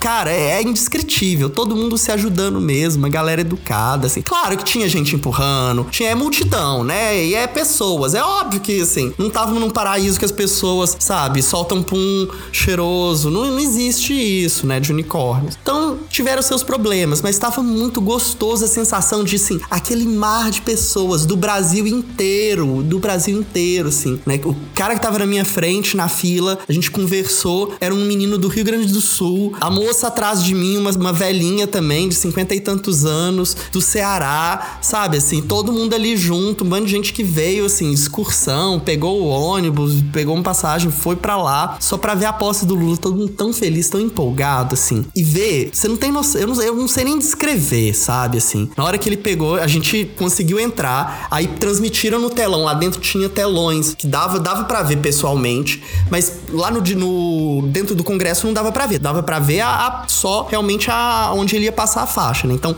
eu assisti no telão o discurso dentro do Congresso, que ele fez dois, três discursos nesse dia, na verdade. O primeiro eu assisti no, no, telão, foi assim, já foi uma primeira emoção de todo mundo. Na hora que ele começou a falar, cara, o silêncio que fez, foi, foi muito doido, porque tava tendo show, tava tendo, assim, eu não sei, milhões de pessoas lá. Todo mundo calou na hora, foi um silêncio fufo. Na hora que ele abriu a boca, todo mundo, assim, uns 30 segundos de silêncio e depois todo mundo começou a voltar a falar, meio que ignorando o discurso, só pra comentar a emoção, sabe? Assim, é. de todo mundo assim, puta que pariu, eu tô aqui, eu tô vendo isso. Né? Foi muito doido. E depois também teve. Ou, oh, ele passou de carro pertinho de mim. Eu tenho filmado isso, depois eu mando para vocês. Quando ele desce, ele sai do Congresso, sai por, pela parte de trás do Congresso, né? E pega o carro, dá a volta aqui assim para chegar e subir na, na rampa, na minha frente, gente, na minha frente. Ai, caralho, caralho caralho, assim. Foi muito bonito. Eu não consegui na É muito estranho, porque assim, como a gente tá muito perto, mas ao mesmo tempo é uma proximidade não tão grande assim, eu não consegui na hora reconhecer exatamente quem era aquela multidão de pessoas passando a faixa. Eu vi que tava passando faixa para várias pessoas, mas eu não conseguia saber quem era quem, até porque tinha ali influencer que eu não faço a mínima ideia de quem é, né? Assim, uma galera. Assim, eu só fui entender depois o sentido, o significado mesmo, depois revendo em casa, uhum. né? Mas foi oh, uma das melhores sensações da minha vida vida. Eu não tenho o que dizer, assim. Foi catártico. Eu, eu entendi que, que 2023 tinha começado ali. Para mim, assim, o ano não começou na noite de Réveillon. Eu juro, eu não senti como eu geralmente sinto na noite de Réveillon, a gente faz a contagem. Eu sou uma pessoa que eu ligo muito para Réveillon. Então, assim, aquela passagem para mim geralmente me dá alguma coisa. Eu acho que eu fui entender, cair a ficha disso ali. Vendo quando o Lula pegou a faixa mesmo na mão dele ali. Ali para mim caiu a ficha. Começou um novo ano e é isso, assim, é tudo novo. A galera chorou. Gente, a galera também emocionada demais, né? Quando o Lula começou a vir, o povo começou a cantar Tu vês, tu vês. Gente, um coro. Ai, assim. adoro. Ai, esquerda cirandeira. Não julgo foi, foi eu estaria cantando junto. eu é. tava, gente. Eu tava, eu tava. Detesto essa música, acho baranguérrima, mas tava lá Tava, porque alguém começou a cantar. Até o povo do Paraná que começou a gritar lá: Bom dia, presidente Lula! Empolgado, porque só no Paraná que o povo grita esses trem, né? Por causa do acampamento, né? Então eles tentaram também puxar esses gritos lá. Eu também achei ridículo, mas fui lá gritar também junto, porque assim, ah, é isso, né? Efeito de multidão. E a gente acha na hora tudo lindo. E foi maravilhoso. Mas foi isso. Foi assim, sério, foi, foi muito marcante para mim. Depois eu ainda vi o terceiro discurso dele que eu achei uma loucura. A gente não sabia. Eu fiquei no, a gente ficou no festival depois. Eu, fui, eu fiquei no festival depois. Minha mãe foi embora, né? Terminou o discurso dele. Minha mãe foi embora, eu fiquei no festival. E ninguém sabia, não foi anunciado que ele faria um discurso no festival. A gente sabia que a Janja provavelmente ia aparecer, mas com todo um esquema de segurança, porque não tinha. Para entrar do realmente na Praça dos Três Poderes, nos revistaram e revistaram tudo. Uhum. Me, me, fizeram jogar jogar minha água fora. Um cara do meu lado que tava com guarda-chuva fizeram jogar o guarda-chuva fora. Tipo assim, um esquema realmente de revista bem sério. Sim. Mas ali, pro show, pro palco, não tinha nenhuma revista. Era chegar e tava lá. Qualquer pessoa podia estar ali na multidão. Então, na hora que o Lula subiu ali naquele palco, que não tinha quase esquema. Claro, com certeza devia ter, assim, 10 mil sniper nos prédios, assim, que acho que eu não vi na hora, né? Assim, até porque nesse momento já era umas meia-noite, quase, sei lá, não lembro o horário também. Tava doidão já, gente, sem noção de horário. Então, nem sei. Mas na hora que ele subiu ali, eu falei, caralho, que loucura. Qualquer pessoa pode dar um tiro nele aqui agora. E não deu. E assim, foi incrível. Incrível, gente, assim. Ou, melhor coisa que eu fiz. Se tiver de novo uma nova eleição do Lula, vão na posse, gente. É bom demais. É bom demais. Eu sei que não vai ser tão emocionante quanto dessa. É, não vai ser a mesma Não vai ser a mesma uma opção, coisa. né?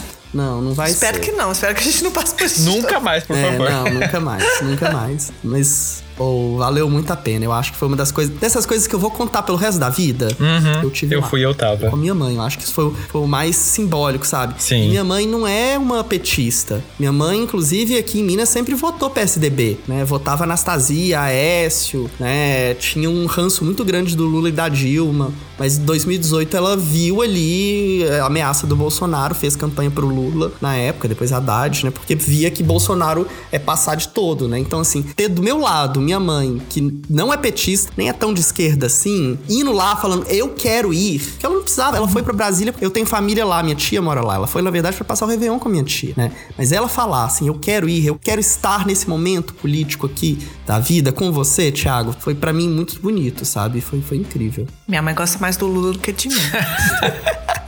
Olha, Letícia, sim, gosto muito de você, mas eu acho que eu entendo sua mãe.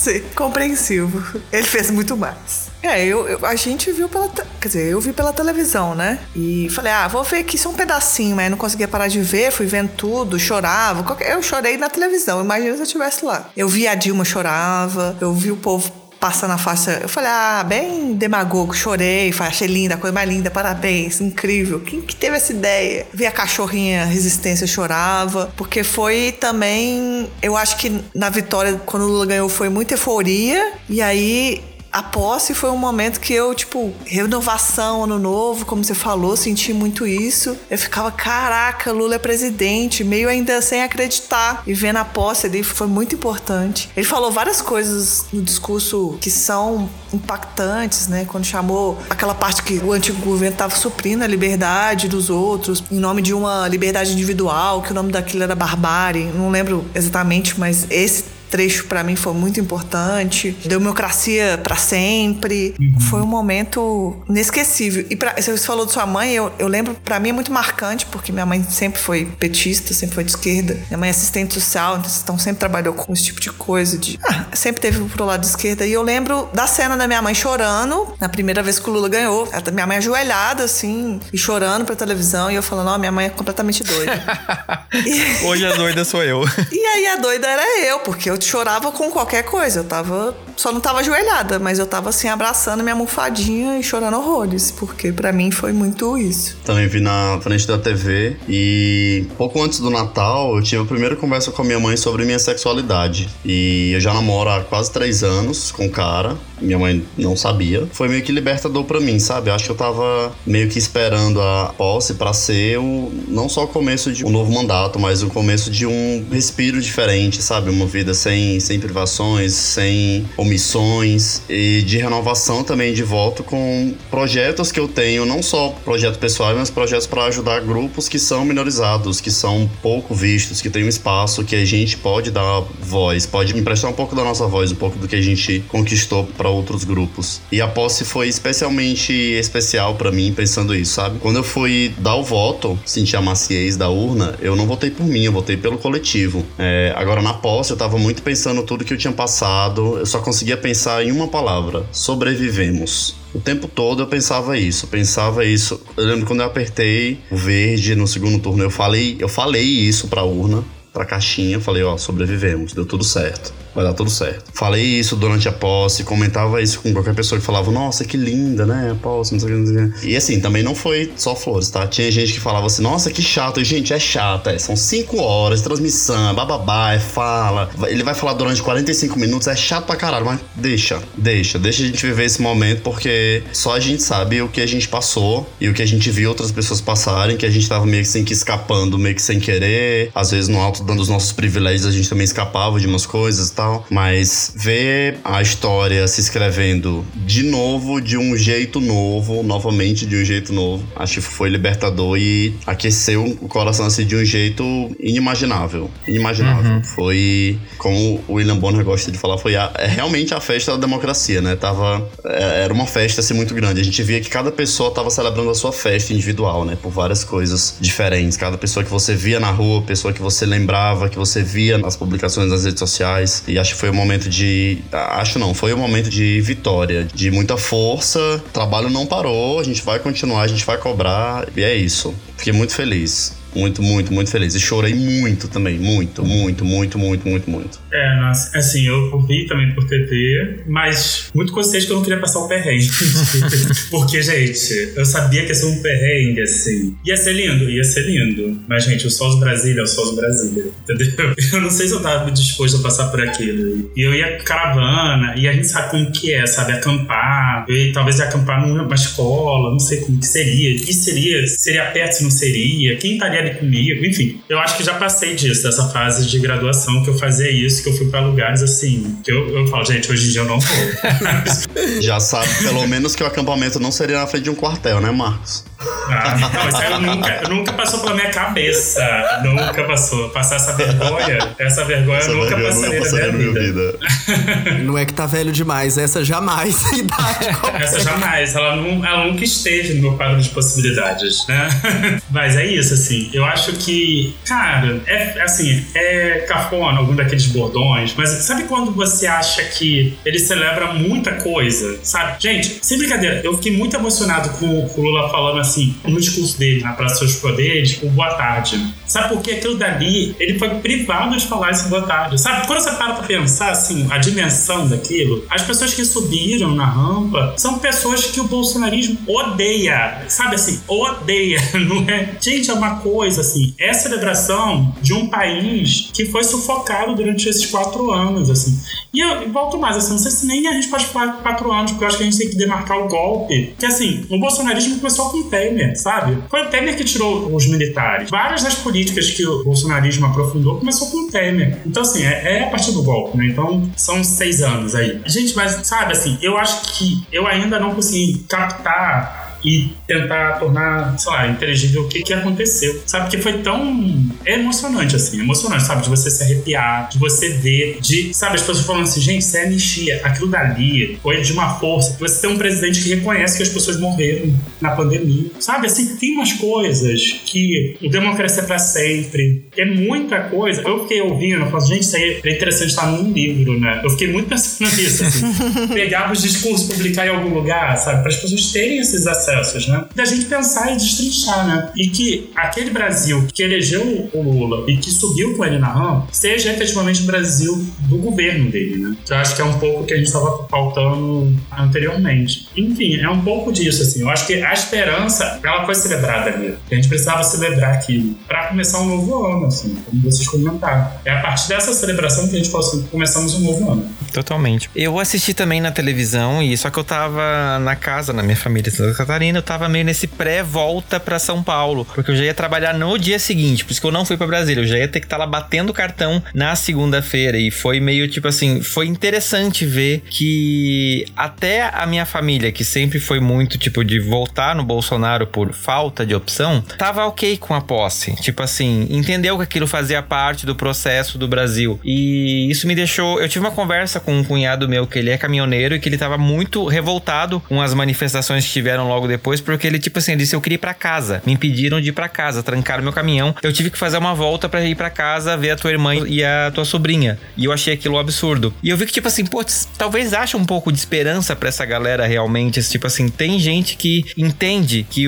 a regra do jogo é essa: você ganha e você perde. Infelizmente, não foi o que a gente viu no domingo, né? Logo na sequência, no dia 8, que a gente teve aqueles atos horrendos de terrorismo que a gente acompanhou. E eu queria saber como foi para vocês, porque assim, eu confesso para vocês que apesar de eu achar que aquilo poderia acontecer, passou uma semana que uma parte de mim relaxou, que uma parte de mim pensou tipo assim, não, talvez vá dar certo, talvez as pessoas vão aceitar, talvez essa galera do quartel realmente vá perceber que eles estão sendo idiotas e vão embora. Quando eu vi aquilo no dia 8, aquele movimento, aquela destruição, eu fiquei um pouco horrorizado, chocado, porque eu pensei, a gente ainda tá correndo perigo. E logo na semana seguinte, quando começou a investigação e aquela minuta golpista que o Bolsonaro dá a entender na última live dele falando que tentou arrumar isso daí e você vê que realmente, né, a gente sofreu uma tentativa de golpe, me trouxe de volta essa realidade que a posse me deixou meio suspenso, assim, me trouxe de volta pra terra. Então, hoje eu gravo esse episódio com esse sentimento de celebração, mas ao mesmo tempo de que a gente precisa sempre estar tá atento, sempre tomando cuidado, porque a gente ganhou essa batalha,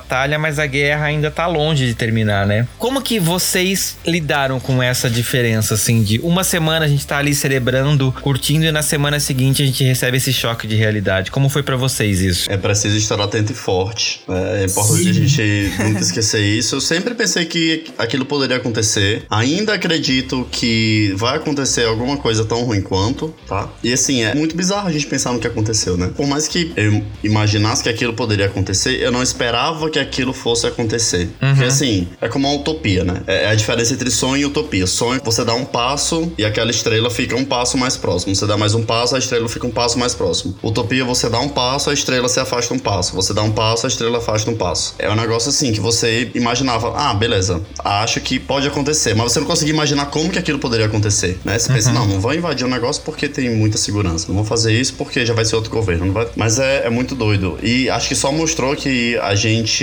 subestima ainda a cabeça de bolsonarista. Acho que esses acampamentos Sim. vieram mostrar isso. E dentre as teorias, acho que a que eu mais acredito é a teoria da cloroquina, que a cloroquina ela mexe com a cabeça, comprovado cientificamente, tá? O uso indevido da cloroquina ela mexe com a percepção de realidade que as pessoas que tomam esse medicamento elas começam a criar uma realidade que não existe. Cria na própria cabeça uma realidade, começa a acreditar piamente naquilo e também todo o movimento quase que de lavagem cerebral que o, o bolsonarismo ele colocou na população. Né? Acho que foi uma coisa linkada com a outra. E é um projeto, assim como o projeto de deixar com que mais de 600 mil brasileiros morressem por causa de Covid foi um projeto. Acho que esse desenho todo que a gente viu sendo construído até o ataque terrorista, né, que a gente teve, que a gente sofreu, foi tudo muito bem orquestrado. Muito bem, não, né? Foi tudo orquestrado. Bem orquestrado, não, foi tudo orquestrado. E tava no processo. Teve coordenação, teve investimento, teve. Investimento não, que não vai ter retorno, teve gasto, né? Teve gasto, teve muita bagunça. Foi uma coisa assim que até hoje a gente assiste as, as coisas na televisão, assiste o documentário, assiste a matéria. A gente fala, gente, como é que pode? Como é que a gente viveu um negócio desse? O Thiago falou sobre a capa do The New York Times, né? No final de semana falaram sobre a posse do Lula e que o derrotado ficou calado. No outro final de semana, uma tentativa de golpe no país. Você fala, caralho,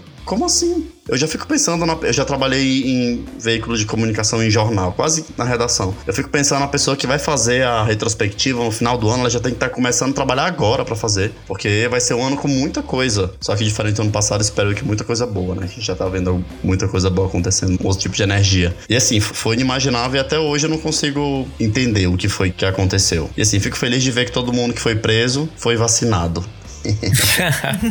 Ah, eu acho que sim, a gente foi anunciado, né? Isso aí tudo foi premeditado, a gente sabia o que aconteceu. Acho que a surpresa talvez seja o dia que tenha sido feito, que a gente achava que talvez ia acontecer antes da posse do Lula, alguma coisa assim. Querendo ou não, no dia que tava recebendo a notícia, me assustava o quanto tinha de conivência ali, né? Tipo assim, a gente sabe o que aconteceu ali, foi abriram as portas, as pernas, tudo ali para poder acontecer. Eu tinha escutado um podcast que é da Rádio Novelo, que é muito bom, todos são muito bons, né? Mas tem agora o Rádio Novelo apresenta, que foi antes desse golpe, antes desse golpe terrorista aí, que é, chama 72 horas, que eu acho interessante, eu falei negócio de seita, tô cismada com isso, só que eles fazem um contraponto de como o pensamento dessas pessoas tá tomado. Isso aí é um projeto. Não são só. A gente quer achar mais de louco, porque, gente, eles estão cagando no meio do negócio. Isso aí pra gente, o caminho mais fácil é chamar loucura. Mas é tudo muito orquestrado ali. Tem muito financiamento acontecendo, mas tem muita gente cooptada nesse bolsonarismo, mesmo sem o Bolsonaro. Mesmo lá ele passeando no supermercado, tranquilo lá na Flórida, de boa. Isso ainda tá acontecendo, tá, tá muito forte isso. Então não é necessariamente surpresa. O que eu tiro ainda disso tudo é que tem alguns posicionamentos que foram muito importantes do governo Lula e que eu espero que as pessoas cada vez mais cumpram isso. Eu vi um, um TikTok americano falando que ah, no Brasil está sendo diferente, as pessoas estão sendo punidas. E na nossa visão, muitas pessoas não foram punidas, né? Até porque na hora do ato, os policiais não estavam fazendo nada. Mas pelo que ele estava comentando, ele estava acompanhando que as pessoas estão sendo punidas aqui. É, não da forma que a gente gostaria, acho que nem todo mundo que a gente gostaria, mas isso eu vejo como uma forma positiva, né? uhum. né? Punitivismo para fascista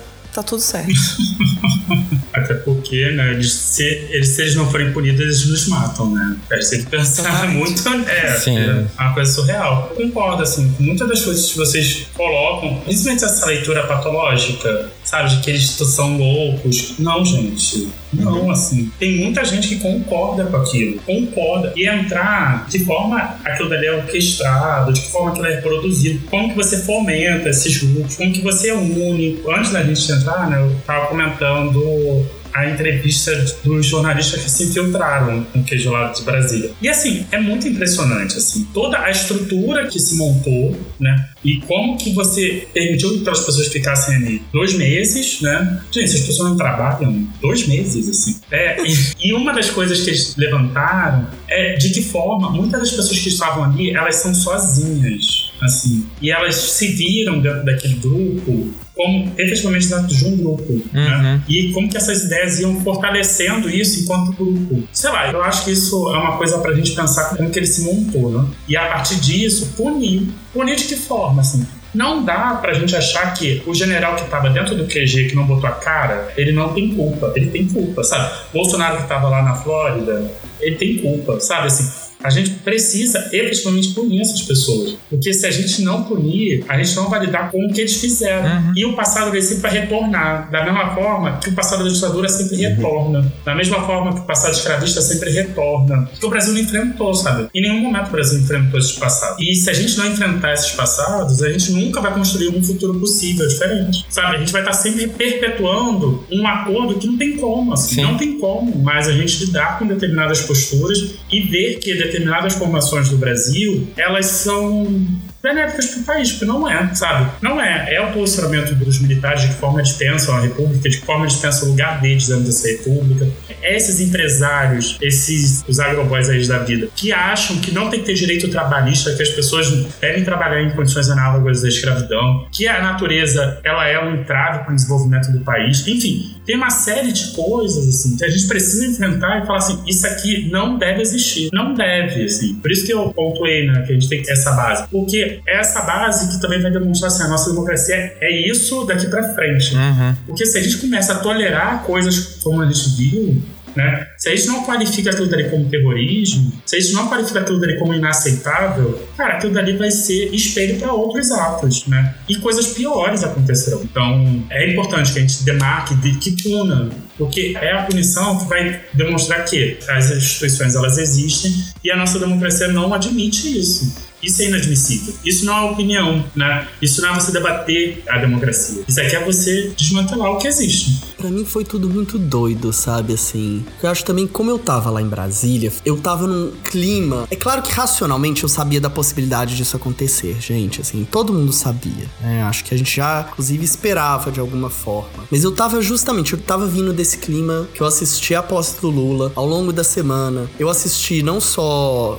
às vezes virtual, mas eu fui também presencialmente na posse da Marina Silva. Então eu acho que eu tava num clima muito que me chocou demais esse golpe. Aliás, eu, esqueci de falar isso antes, mas assim, para mim assim, a posse da Marina também foi muito simbólica tá lá no meio das pessoas, não só desde do início de chegar a mestre de cerimônias pegar e anunciar falando todos, todas e todes, assentem-se nos seus lugares. É uma coisa banal, mas quando ela falou isso, as pessoas se olharam assim, quê? Ela falou todos. Sim, uma coisa pequena, mas que gerou um desconforto na gente, não pelo desconforto da gente não concordar com o uso da linguagem neutra, mas da diferença de que isso é possível estar acontecendo ali naquele momento, sabe? Uhum. Assim, isso foi muito doido, isso foi muito doido. As pessoas se entreolharam, assim, né? De não ter essa expectativa, de estar acostumado com umas coisas, né? Com a institucionalidade dominada por esses fascistas, que inclusive domina até esses pequenos ritos. Então a gente vê até esses pequenos ritos, essas pequenas coisas transformadas, assim, mostra como é muito mais profundo tudo, né? Tanto nossa cultura mesmo realmente democrática, quanto também também, como é mais profundo também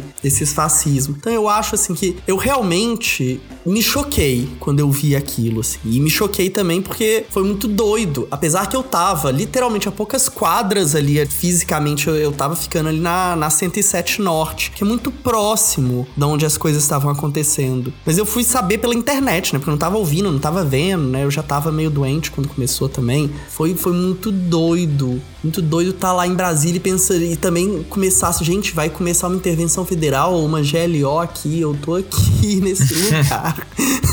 Será que eu vou poder ir embora? Como é que esses troços funcionam? Sim. E olha que eu sou advogado cientista político, teoricamente eu sei, mas na hora a gente esquece essas coisas, já começa a pensar na paranoia. Como é Sim. que vai funcionar isso? Foi uma coisa muito esquisita isso tudo, assim. Mas eu acho, assim, falando um pouco das repercussões, eu acho que a forma como a forma como estão lidando com isso tá incrível, porque eu acho assim, um dos grandes problemas que eu acho que a gente viveu no Brasil, acho que o Marcos já falou isso aqui de uma forma muito boa. Um dos grandes problemas que a gente vive, que não é recente, é a tolerância da nossa democracia, das nossas instituições com as violações mais básicas de direitos humanos, com as violações inclusive da própria institucionalidade. Instituição, gente, é mais do que um prédio que tá lá, é mais do que simplesmente um texto que tá escrito. Se as coisas não criam de alguma forma uma cultura, um costume, uma repetição, as coisas meio que vão desfacelando. Uhum. Então, a importância de uma punição, e uma punição não é necessariamente uma prisão, mas pode ser também em alguns casos, né?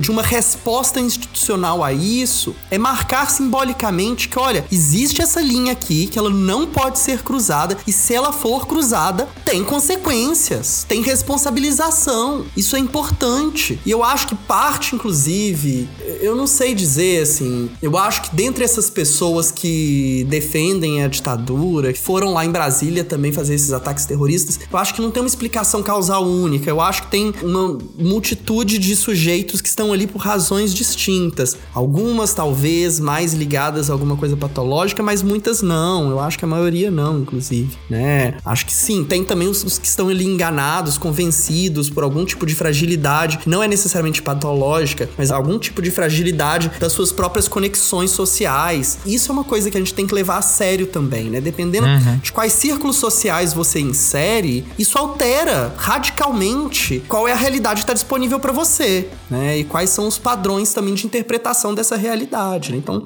dependendo de como você está inserido em, em, em, alguns grupos, isso pode facilitar, né, sua radicalização, o seu acesso a isso ou não, né? Então, assim, é importante essas punições, essas respostas institucionais para traçar de uma forma clara para esses vários grupos sociais esses limites e para que isso não se repita, né? Porque se a gente não pune uma vez, não pune duas, não pune três, essa fronteira fica borrada. Sim. Essa fronteira fica porosa e cria dificuldade das próprias pessoas identificarem. Então eu acho que o Estado brasileiro tem responsabilidade, inclusive, em grande parte daquelas pessoas estarem ali. a gente não criou realmente uma cultura democrática no país que mostra que, gente, não dá.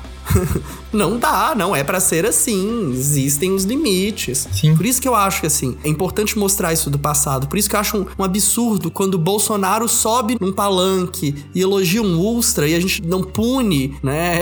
Logo ali, não coloca um ponto ali. Isso para falar uma das coisas mais visíveis, porque muito antes disso tiveram muitos outros absurdos, né? Sim. Quando ele coloca foto, a gente permite que no- na porta do gabinete dele tenha foto de cachorro e de ossos, falando quem gosta de de osso é cachorro, né?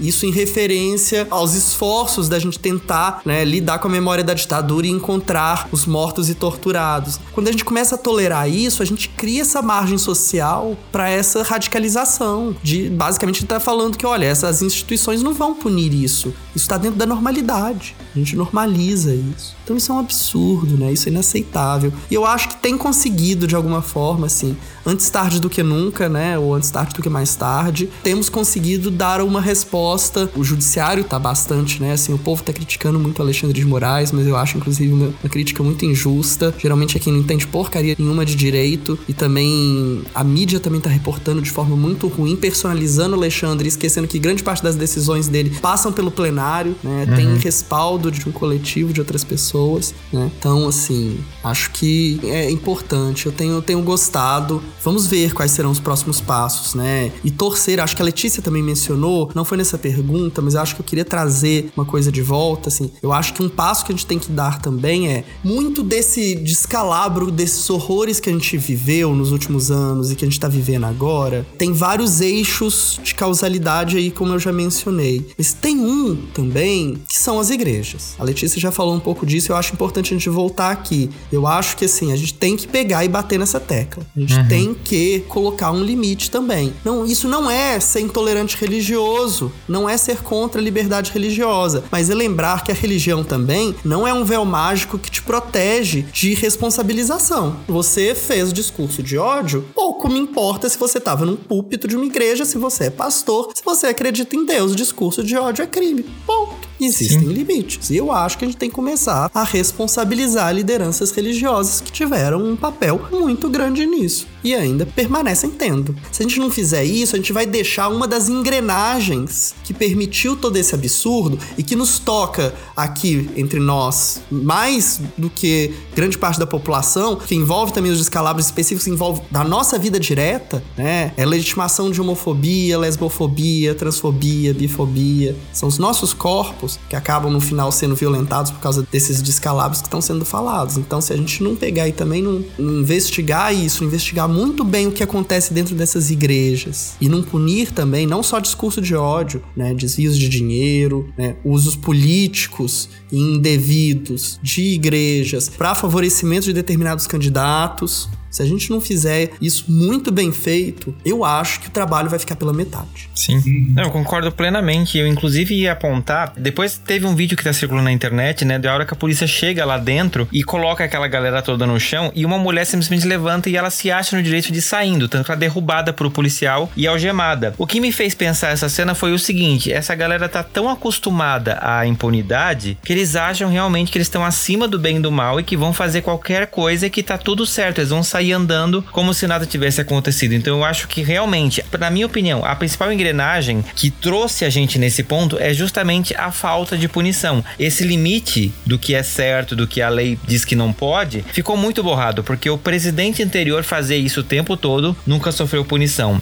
A gente tem uma série de pessoas que são influentes que, tipo assim, cometeram absurdos e ninguém falou nada, só a esquerda apontou. Então, realmente, na minha opinião, esse ponto de, tipo assim, não ter uma punição foi o que causou tudo isso, porque as pessoas se sentiram no direito de entrar num prédio público e quebrar tudo como se não fosse nada, de pegar a cadeira de um juiz e jogar no meio da rua como se não fosse nada. Uma coisa que eu jamais faria, porque tipo assim, eu tenho medo de ser preso, sabe? Eu não vou xingar um policial porque eu tenho medo de levar uma porretada no meio da cara. É isso que me deixou mais impressionado. Essa galera realmente perdeu o medo. E assim, é lógico que a polícia não tem que né, ser essa entidade de medo, mas assim, esse momento que a gente sofre, a, tipo assim, a gente sabe, tem essa, essa consciência de que você não vai fazer umas coisas porque você vai sofrer uma consequência, essa galera perdeu, não tem. Eu acho que eles encararam isso de uma forma muito dura até agora, que tipo, acho que talvez para alguns deles deu um choque de realidade. Aquela mulher ser derrubada e algemada e a reação da galera ali no chão, para mim, apresentou muito isso. E talvez eu veja essa situação como uma forma de a gente conseguir trazer um pouco de luz para essa galera que tá iludida, que tá achando que realmente. Tem uma galera que é muito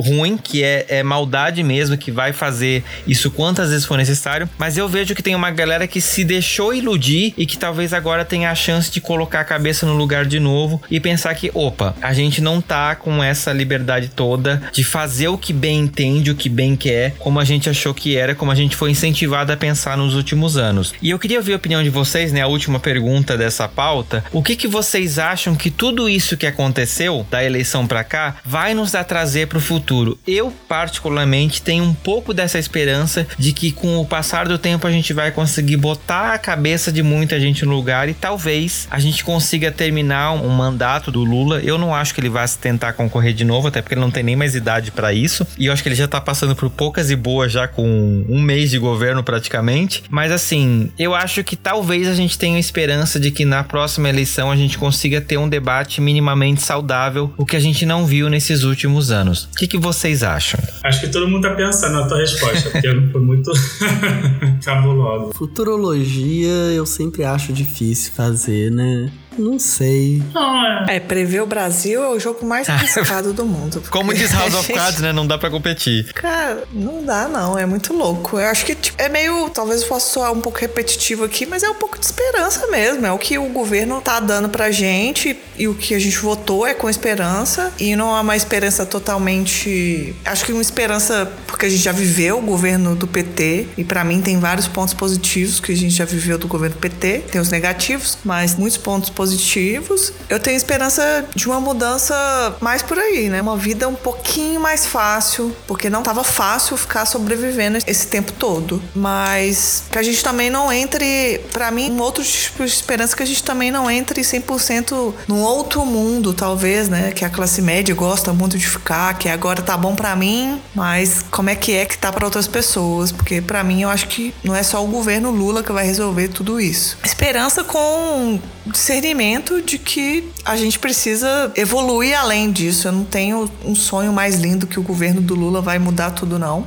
Mas já tá mais fácil. Uhum. Já tá mais fácil do que o ano passado. Apesar de todas as loucuras que já estão acontecendo nesse começo de ano, já tá melhor. A gente escutar o, o Silvio falando que a gente existe, tudo, tudo tá melhor já tá melhor. Já tô vivendo um ano melhor. Então é um misto desses sentimentos, assim. Prever muita coisa, eu não sei. Mas é um, esse mexidão de coisas o país não é para amadores, né? Não dá pra gente imaginar nem o que vai acontecer uma semana depois de uma pós-presidencial, né? Que foi um mundo de coisa que já aconteceu na semana seguinte, né? Assim como a Letícia, eu também tô bem esperançoso. Do fundo do meu coração, eu não tenho a mínima intenção de lutar pela sanidade de bolsonarista, de jeito nenhum, não tenho a mínima intenção, tô zero empatia com isso, zero empatia. Inclusive com meu primo, que teve que cancelar o casamento por causa da pandemia, que eu denunciei depois pra polícia sei lá, fechar a festa dele. Fiquei bem feliz com isso, fiquei satisfeito. Ele ficou com prejuízo? Sim. Se ele ficou triste, eu fiquei feliz. Esfreguei isso na cara dele depois, ele ficou puto e seguiu a vida. E é isso. E hoje deve estar tá triste. Se ele tá triste, eu tô feliz. Mas assim, eu tô bem esperançoso. Acho que esses discursos, algumas coisas estão acontecendo, tem muito do romantismo que é necessário colocar em cima da propaganda de tudo que tá acontecendo, né? Acho que todo esse simbolismo, acho que ele é realmente necessário. Mas tem umas coisas que eu olho e, e penso assim: meu Deus do céu, não precisava disso. Isso foi a Janja. Eu só penso assim: foi a Janja. Falou assim: paiinho, faz o seguinte, vamos gravar um vídeo assim e tá, tal, é legal pro TikTok sabe? Acho que nesse momento a gente precisa disso, tá? É, acho que a gente precisa amaciar um pouco os nervos de todo mundo, pegar pelo coração, pela emoção. Acho que faz sentido ser isso agora no começo. Espero que não seja assim nos próximos três não, nos próximos quatro anos, né, de governo, que a gente perceba que não precisa ser um livro de história de uma criança de quatro anos, e que a gente possa contar a história do Brasil como ela realmente é, sem romantismo, sem um caminho de flores, uma música tocando, o Lula passa e as pessoas cantam. Não, né? Acho que faz parte do até do amadurecimento enquanto sociedade, né? A gente saber criticar, a gente saber, não, pera, não é assim. Fez isso aí, mas tem 35 homens e 8 mulheres lá tocando país. Eu acho que vale sim a gente criticar. Tô muito esperançoso, tô com zero empatia com o bolsonarista. Quem é dos meus eu abraço na rua, faço festa. E é isso. Ainda tô muito feliz. Acho que vai ser um, um período de muitas realizações pra gente enquanto sociedade também. Acho que agora mais do que nunca vale muito a gente olhar para fora, não só olhar para dentro de casa, para dentro da gente ver qual foi o, o impacto desse do nosso voto, qual o resultado está sendo isso, como que a gente consegue ajudar outras comunidades, outras pessoas, outros grupos menos bolsonaristas. Acho que é isso. É, assim, eu também tô com muita esperança. Mas é engraçado, eu não sei se vocês têm isso também, né? Mas eu acho que quando a gente tem um sonho, ele permite a gente pensar num horizonte, assim. Né? E aí, se bem, é óbvio que o nosso sonho ele não precisa estar necessariamente canhado na realidade, porque assim, senão não vai ser sonho. e eu acho que assim, a gente pode sonhar com uma outra democracia, sabe assim? Sei lá, gente, eu queria poder chegar aqui e falar assim: ah, eu sonho que no final dos quatro anos a gente teria sim uma cidadania ampliada, sabe? A gente teria discutido a desmilitarização da, da segurança pública, a gente estaria discutindo o genocídio da população negra, a gente estaria discutindo o genocídio da população indígena, o desmatamento. Mas será que isso vai acontecer? Não sei. Mas assim, o sonho está ali, e se esse sonho não existir, a gente também não vai construir esse caminho para isso, né? Por isso que eu acho que assim, é pensar que aquele horizonte pode ser alcançado, é que a gente vai enfrentar o passado, é que a gente vai fazer a punição que deve ser feita, é que a gente vai demandar que aquelas promessas de campanha sejam efetivamente realizadas, né? Disputas, tensões vai existir, porque faz parte da política, né?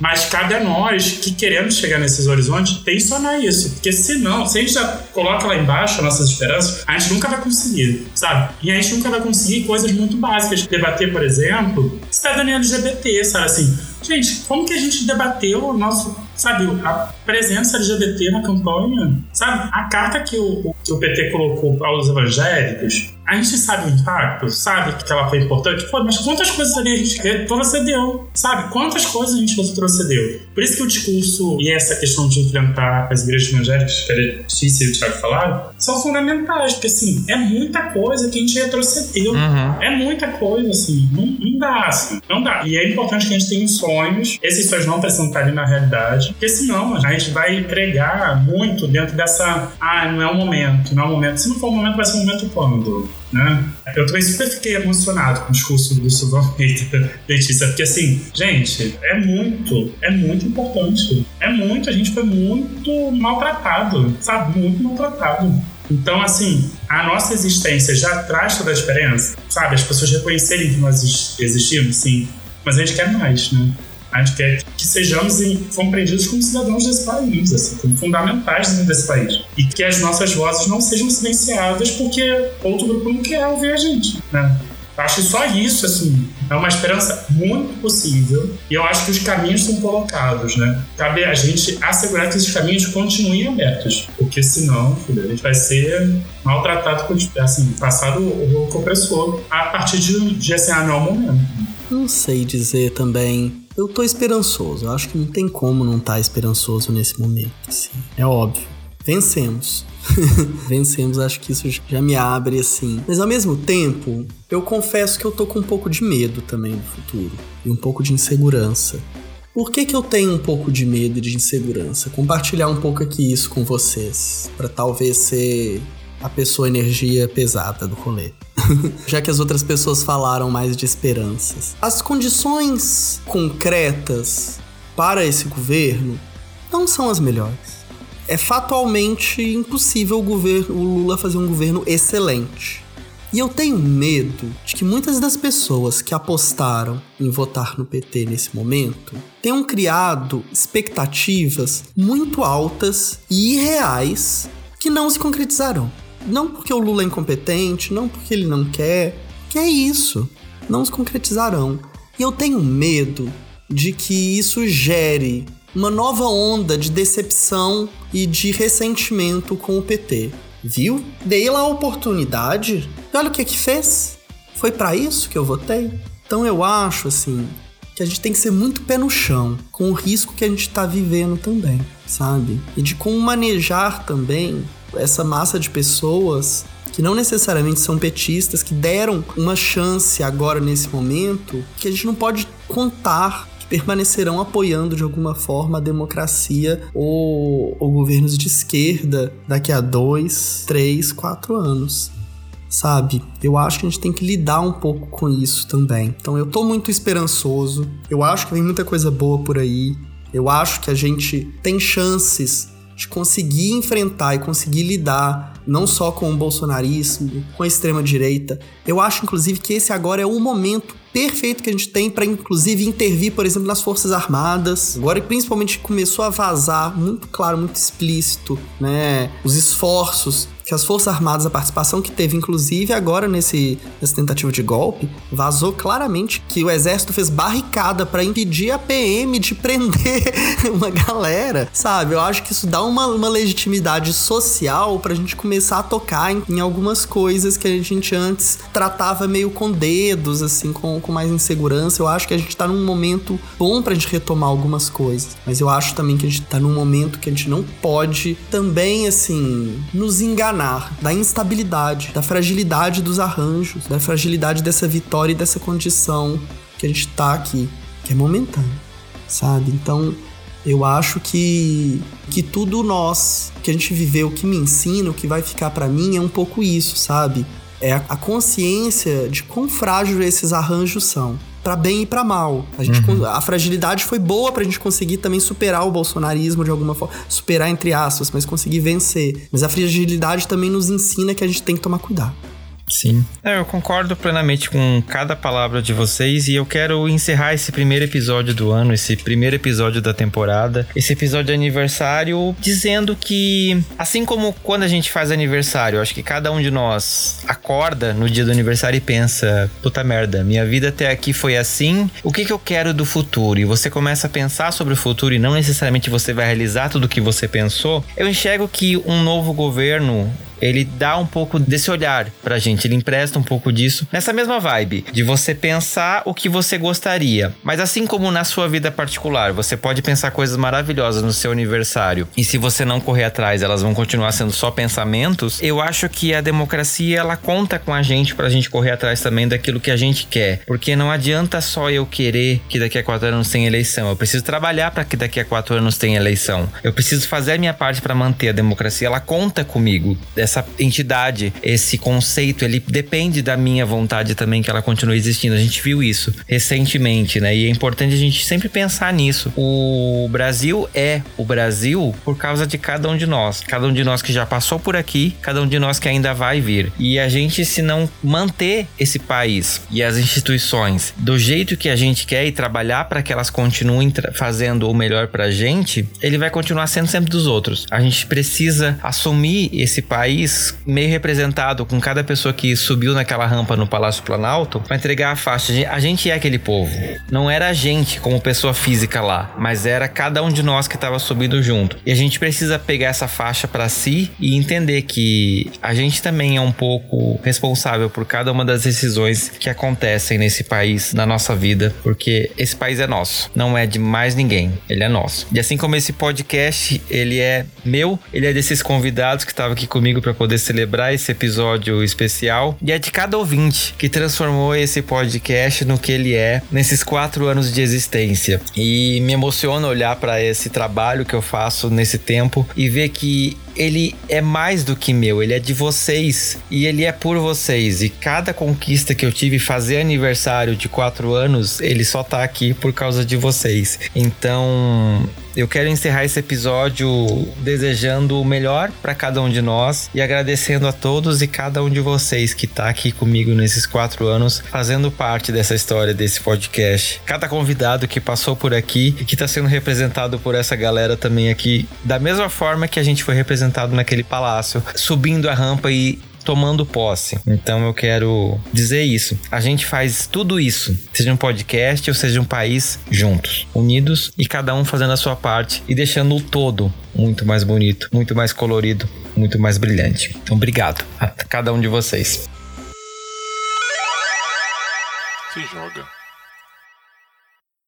E não se joga desse primeiro episódio do ano, a gente falou aqui, né, sobre essa questão histórica de olhar para trás e olhar para o futuro ao mesmo tempo. Então eu quero deixar uma indicação para você ouvinte que ainda não conhece. Tem um podcast muito bom do Rodrigo Vizeu chamado Presidente da Semana, onde ele fez um episódio para cada presidente que já ocupou essa posição nesse país, os bons e os maus, e a gente pode ter essa chance de olhar para o trabalho do Rodrigo e aprender com cada um deles para saber como fazer uma cobrança melhor para o governo atual. Então, a minha dica para você é se você não conhece, dá uma olhadinha nesse podcast, porque ele é muito bom e a gente pode tirar muitas coisas positivas até das coisas ruins, pra gente conseguir evoluindo nessa caminhada. Convidados, o que, que vocês deixam de lição de casa pra audiência do Fora do Meio? Eu vou indicar aqui o documentário da Flor de Lis. Eu, eu fiquei obcecada com isso, tá, gente?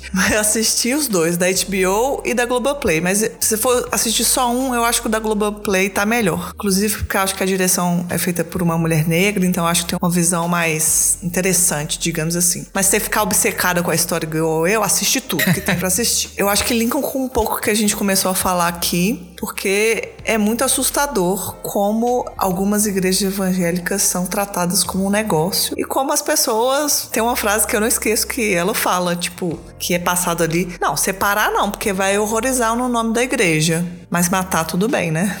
Uhum. Então, é assim, tem várias camadas. Eu, para quem gosta um pouco de true crime, é interessante. Eu nem sou muito fã de true crime não, mas é porque a história é muito envolvente e dá para pegar um pouquinho de como é que funciona essa máfia da igreja evangélica no Brasil. Sim. Pegando um pouco desse momento que eu compartilhei com vocês da saída do armário, eu tô lendo um livro que tá conversando muito, quase um, um diálogo comigo. O nome do livro é Guardei no Armário, do Samuel Gomes, que é um publicitário preto aqui de São Paulo Paulo e só assisti o subtítulo do livro, ele fala muito sobre o, que é o livro, né? Trajetórias, vivências e a luta por respeito à diversidade racial, social, sexual e de gênero. Então, é quase como se fosse um diário dele contando como que foi esse processo dele se descobrir, dele se aceitar e dele começar a compartilhar isso com o mundo e ver como que ele consegue ajudar outras pessoas, compartilhando histórias, escrevendo um blog, tendo a primeira relação dele, enfim. Acho que vale muito a pena até pra gente aprender um pouco mais sobre si, sabe? Sobre você que está ouvindo aprender um pouco mais sobre você e saber como que a gente consegue entender o que aconteceu no país, na TV, na rádio, para fazer com que a gente, entre aspas, precise ficar dentro de um armário, o que foi que aconteceu, qual foi o papel, inclusive da mídia, para fazer com que a gente fique dentro de um lugar que a gente nunca pertenceu e nunca vai pertencer. E acho que é uma história que tá conversando bastante comigo. Acho que vale muito a pena. É um livro que ele tá custando 14, 15 reais, tá? Não é um livro exorbitantemente caro, mas é, acho que vale vale a leitura também dele, tá? O nome do livro é Guardei no Armário, do Samuel Gomes. Gente, assim, eu tô pensando aqui nas referências, assim, o que, que poderia indicar. Letícia, vamos saber que você gostou, assim, do documentário da Flor de Eu parei de ver. Porque, primeiro, assim, eu acho a Flor de uma pessoa demoníaca. Eu sempre achei. É? Eu sempre achei. E aquilo foi me dando uma angústia, mas uma angústia que eu parei. E olha que, assim, gosto de ver documentários de crimes, sabe? Mas, gente, não dá. Assim, eu cheguei no limite no segundo episódio, porque ela é muito demoníaca. Muito, assim, é coisa surreal. E aí, pensando um pouco também esse período, né? Eu peguei para ver algumas coisas que me lembrassem também, assim, o que, que o Brasil produz em condições, assim, muito ruins, sabe? Assim, e eu parei para ver, dentro desse período, né, de eleitoral até o final do ano e tal, o documentário Elsa e Mané Garrincha, assim, né? Que eu acho fantástico,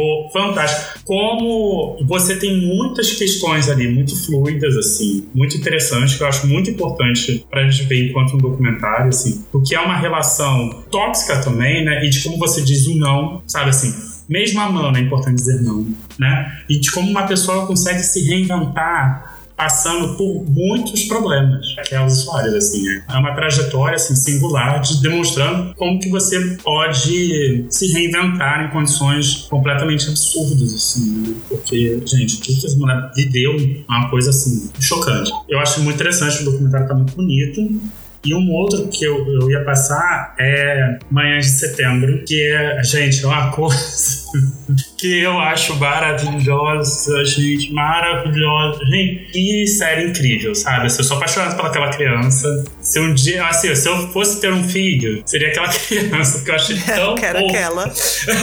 eu achei muito fofo, assim, muito. Ah, não, não sei, assim, sabe quando a pessoa consegue te atingir, assim, onde você nem acha que alguém poderia, sabe? Eu acho que aquele personagem é muito bem construído. E é muito lindo, assim, eu acho, a série muito linda. Com toda a complexidade que é uma personagem trans. E, assim, é muito lindo. Acho que, assim, todo mundo merece, deve ver, que é muito bom. Ai, amei as indicações. Aliás, tudo da Lineker, né, gente? Tudo aqu- aquela mulher maravilhosa. O que, que foi aquele álbum que ela lançou? Incrível, incrível, incrível. Mas assim, eu ia dar uma outra indicação, mas eu acho que curti a onda.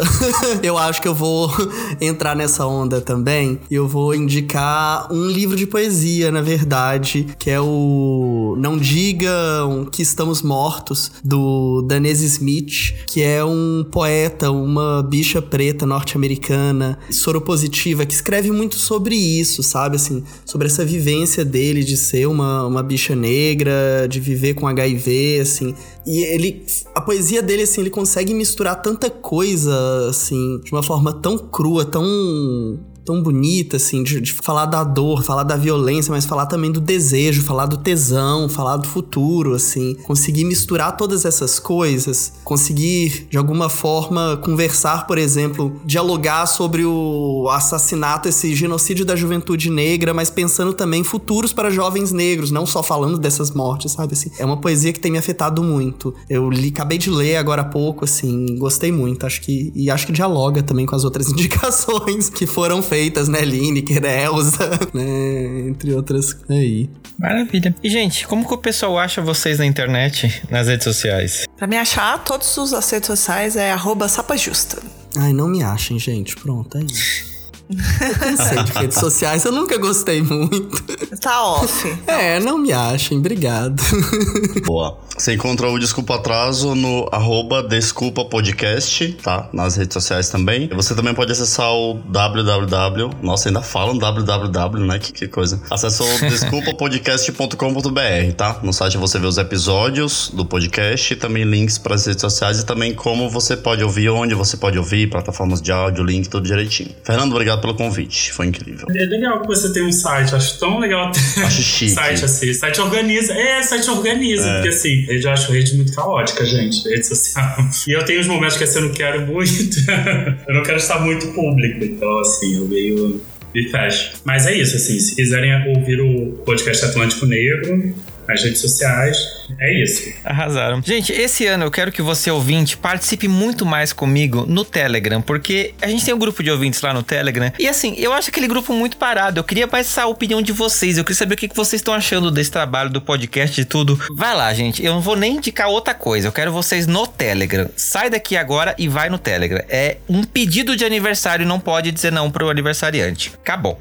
gente, eu quero agradecer demais, Thiago, Marcos, Letícia, David, por estarem aqui comigo, dividindo um pouquinho dessa visão de vocês. Assim, é um episódio de aniversário, um episódio que eu tenho muito carinho, porque eu particularmente adoro fazer aniversário. E eu tô muito contente de vocês estarem aqui comigo, dividindo esse momento, né, do podcast, marcando mais esse capítulo do Fora do Meio. De todo o meu coração, muitíssimo obrigado a todos vocês. Obrigada, gente. Adorei estar aqui e sempre aprendendo muito com todo mundo. E foi muito foda. E parabéns, feliz aniversário. Parabéns, Fernando. Parabéns fora do meio. Parabéns fora do meio. É, parabéns, fora do meio. Eu queria também agradecer imensamente. Acho que assim, nosso papo é sempre muito revigorante, né? E fortalece as nossas esperanças. Eu fico muito feliz de estar participando e estar aqui nessa data tão importante, né? Comemorativa do aniversário. E que possa ter muitos mais anos, né? Por favor, por favor. Vamos dobrar a meta, como diria a Dilma.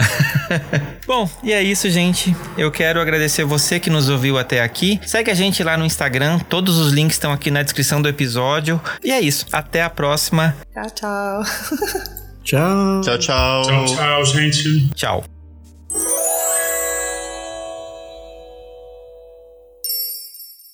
Este podcast faz parte da Podcast. Conheça os demais programas da rede acessando podcast.com.br.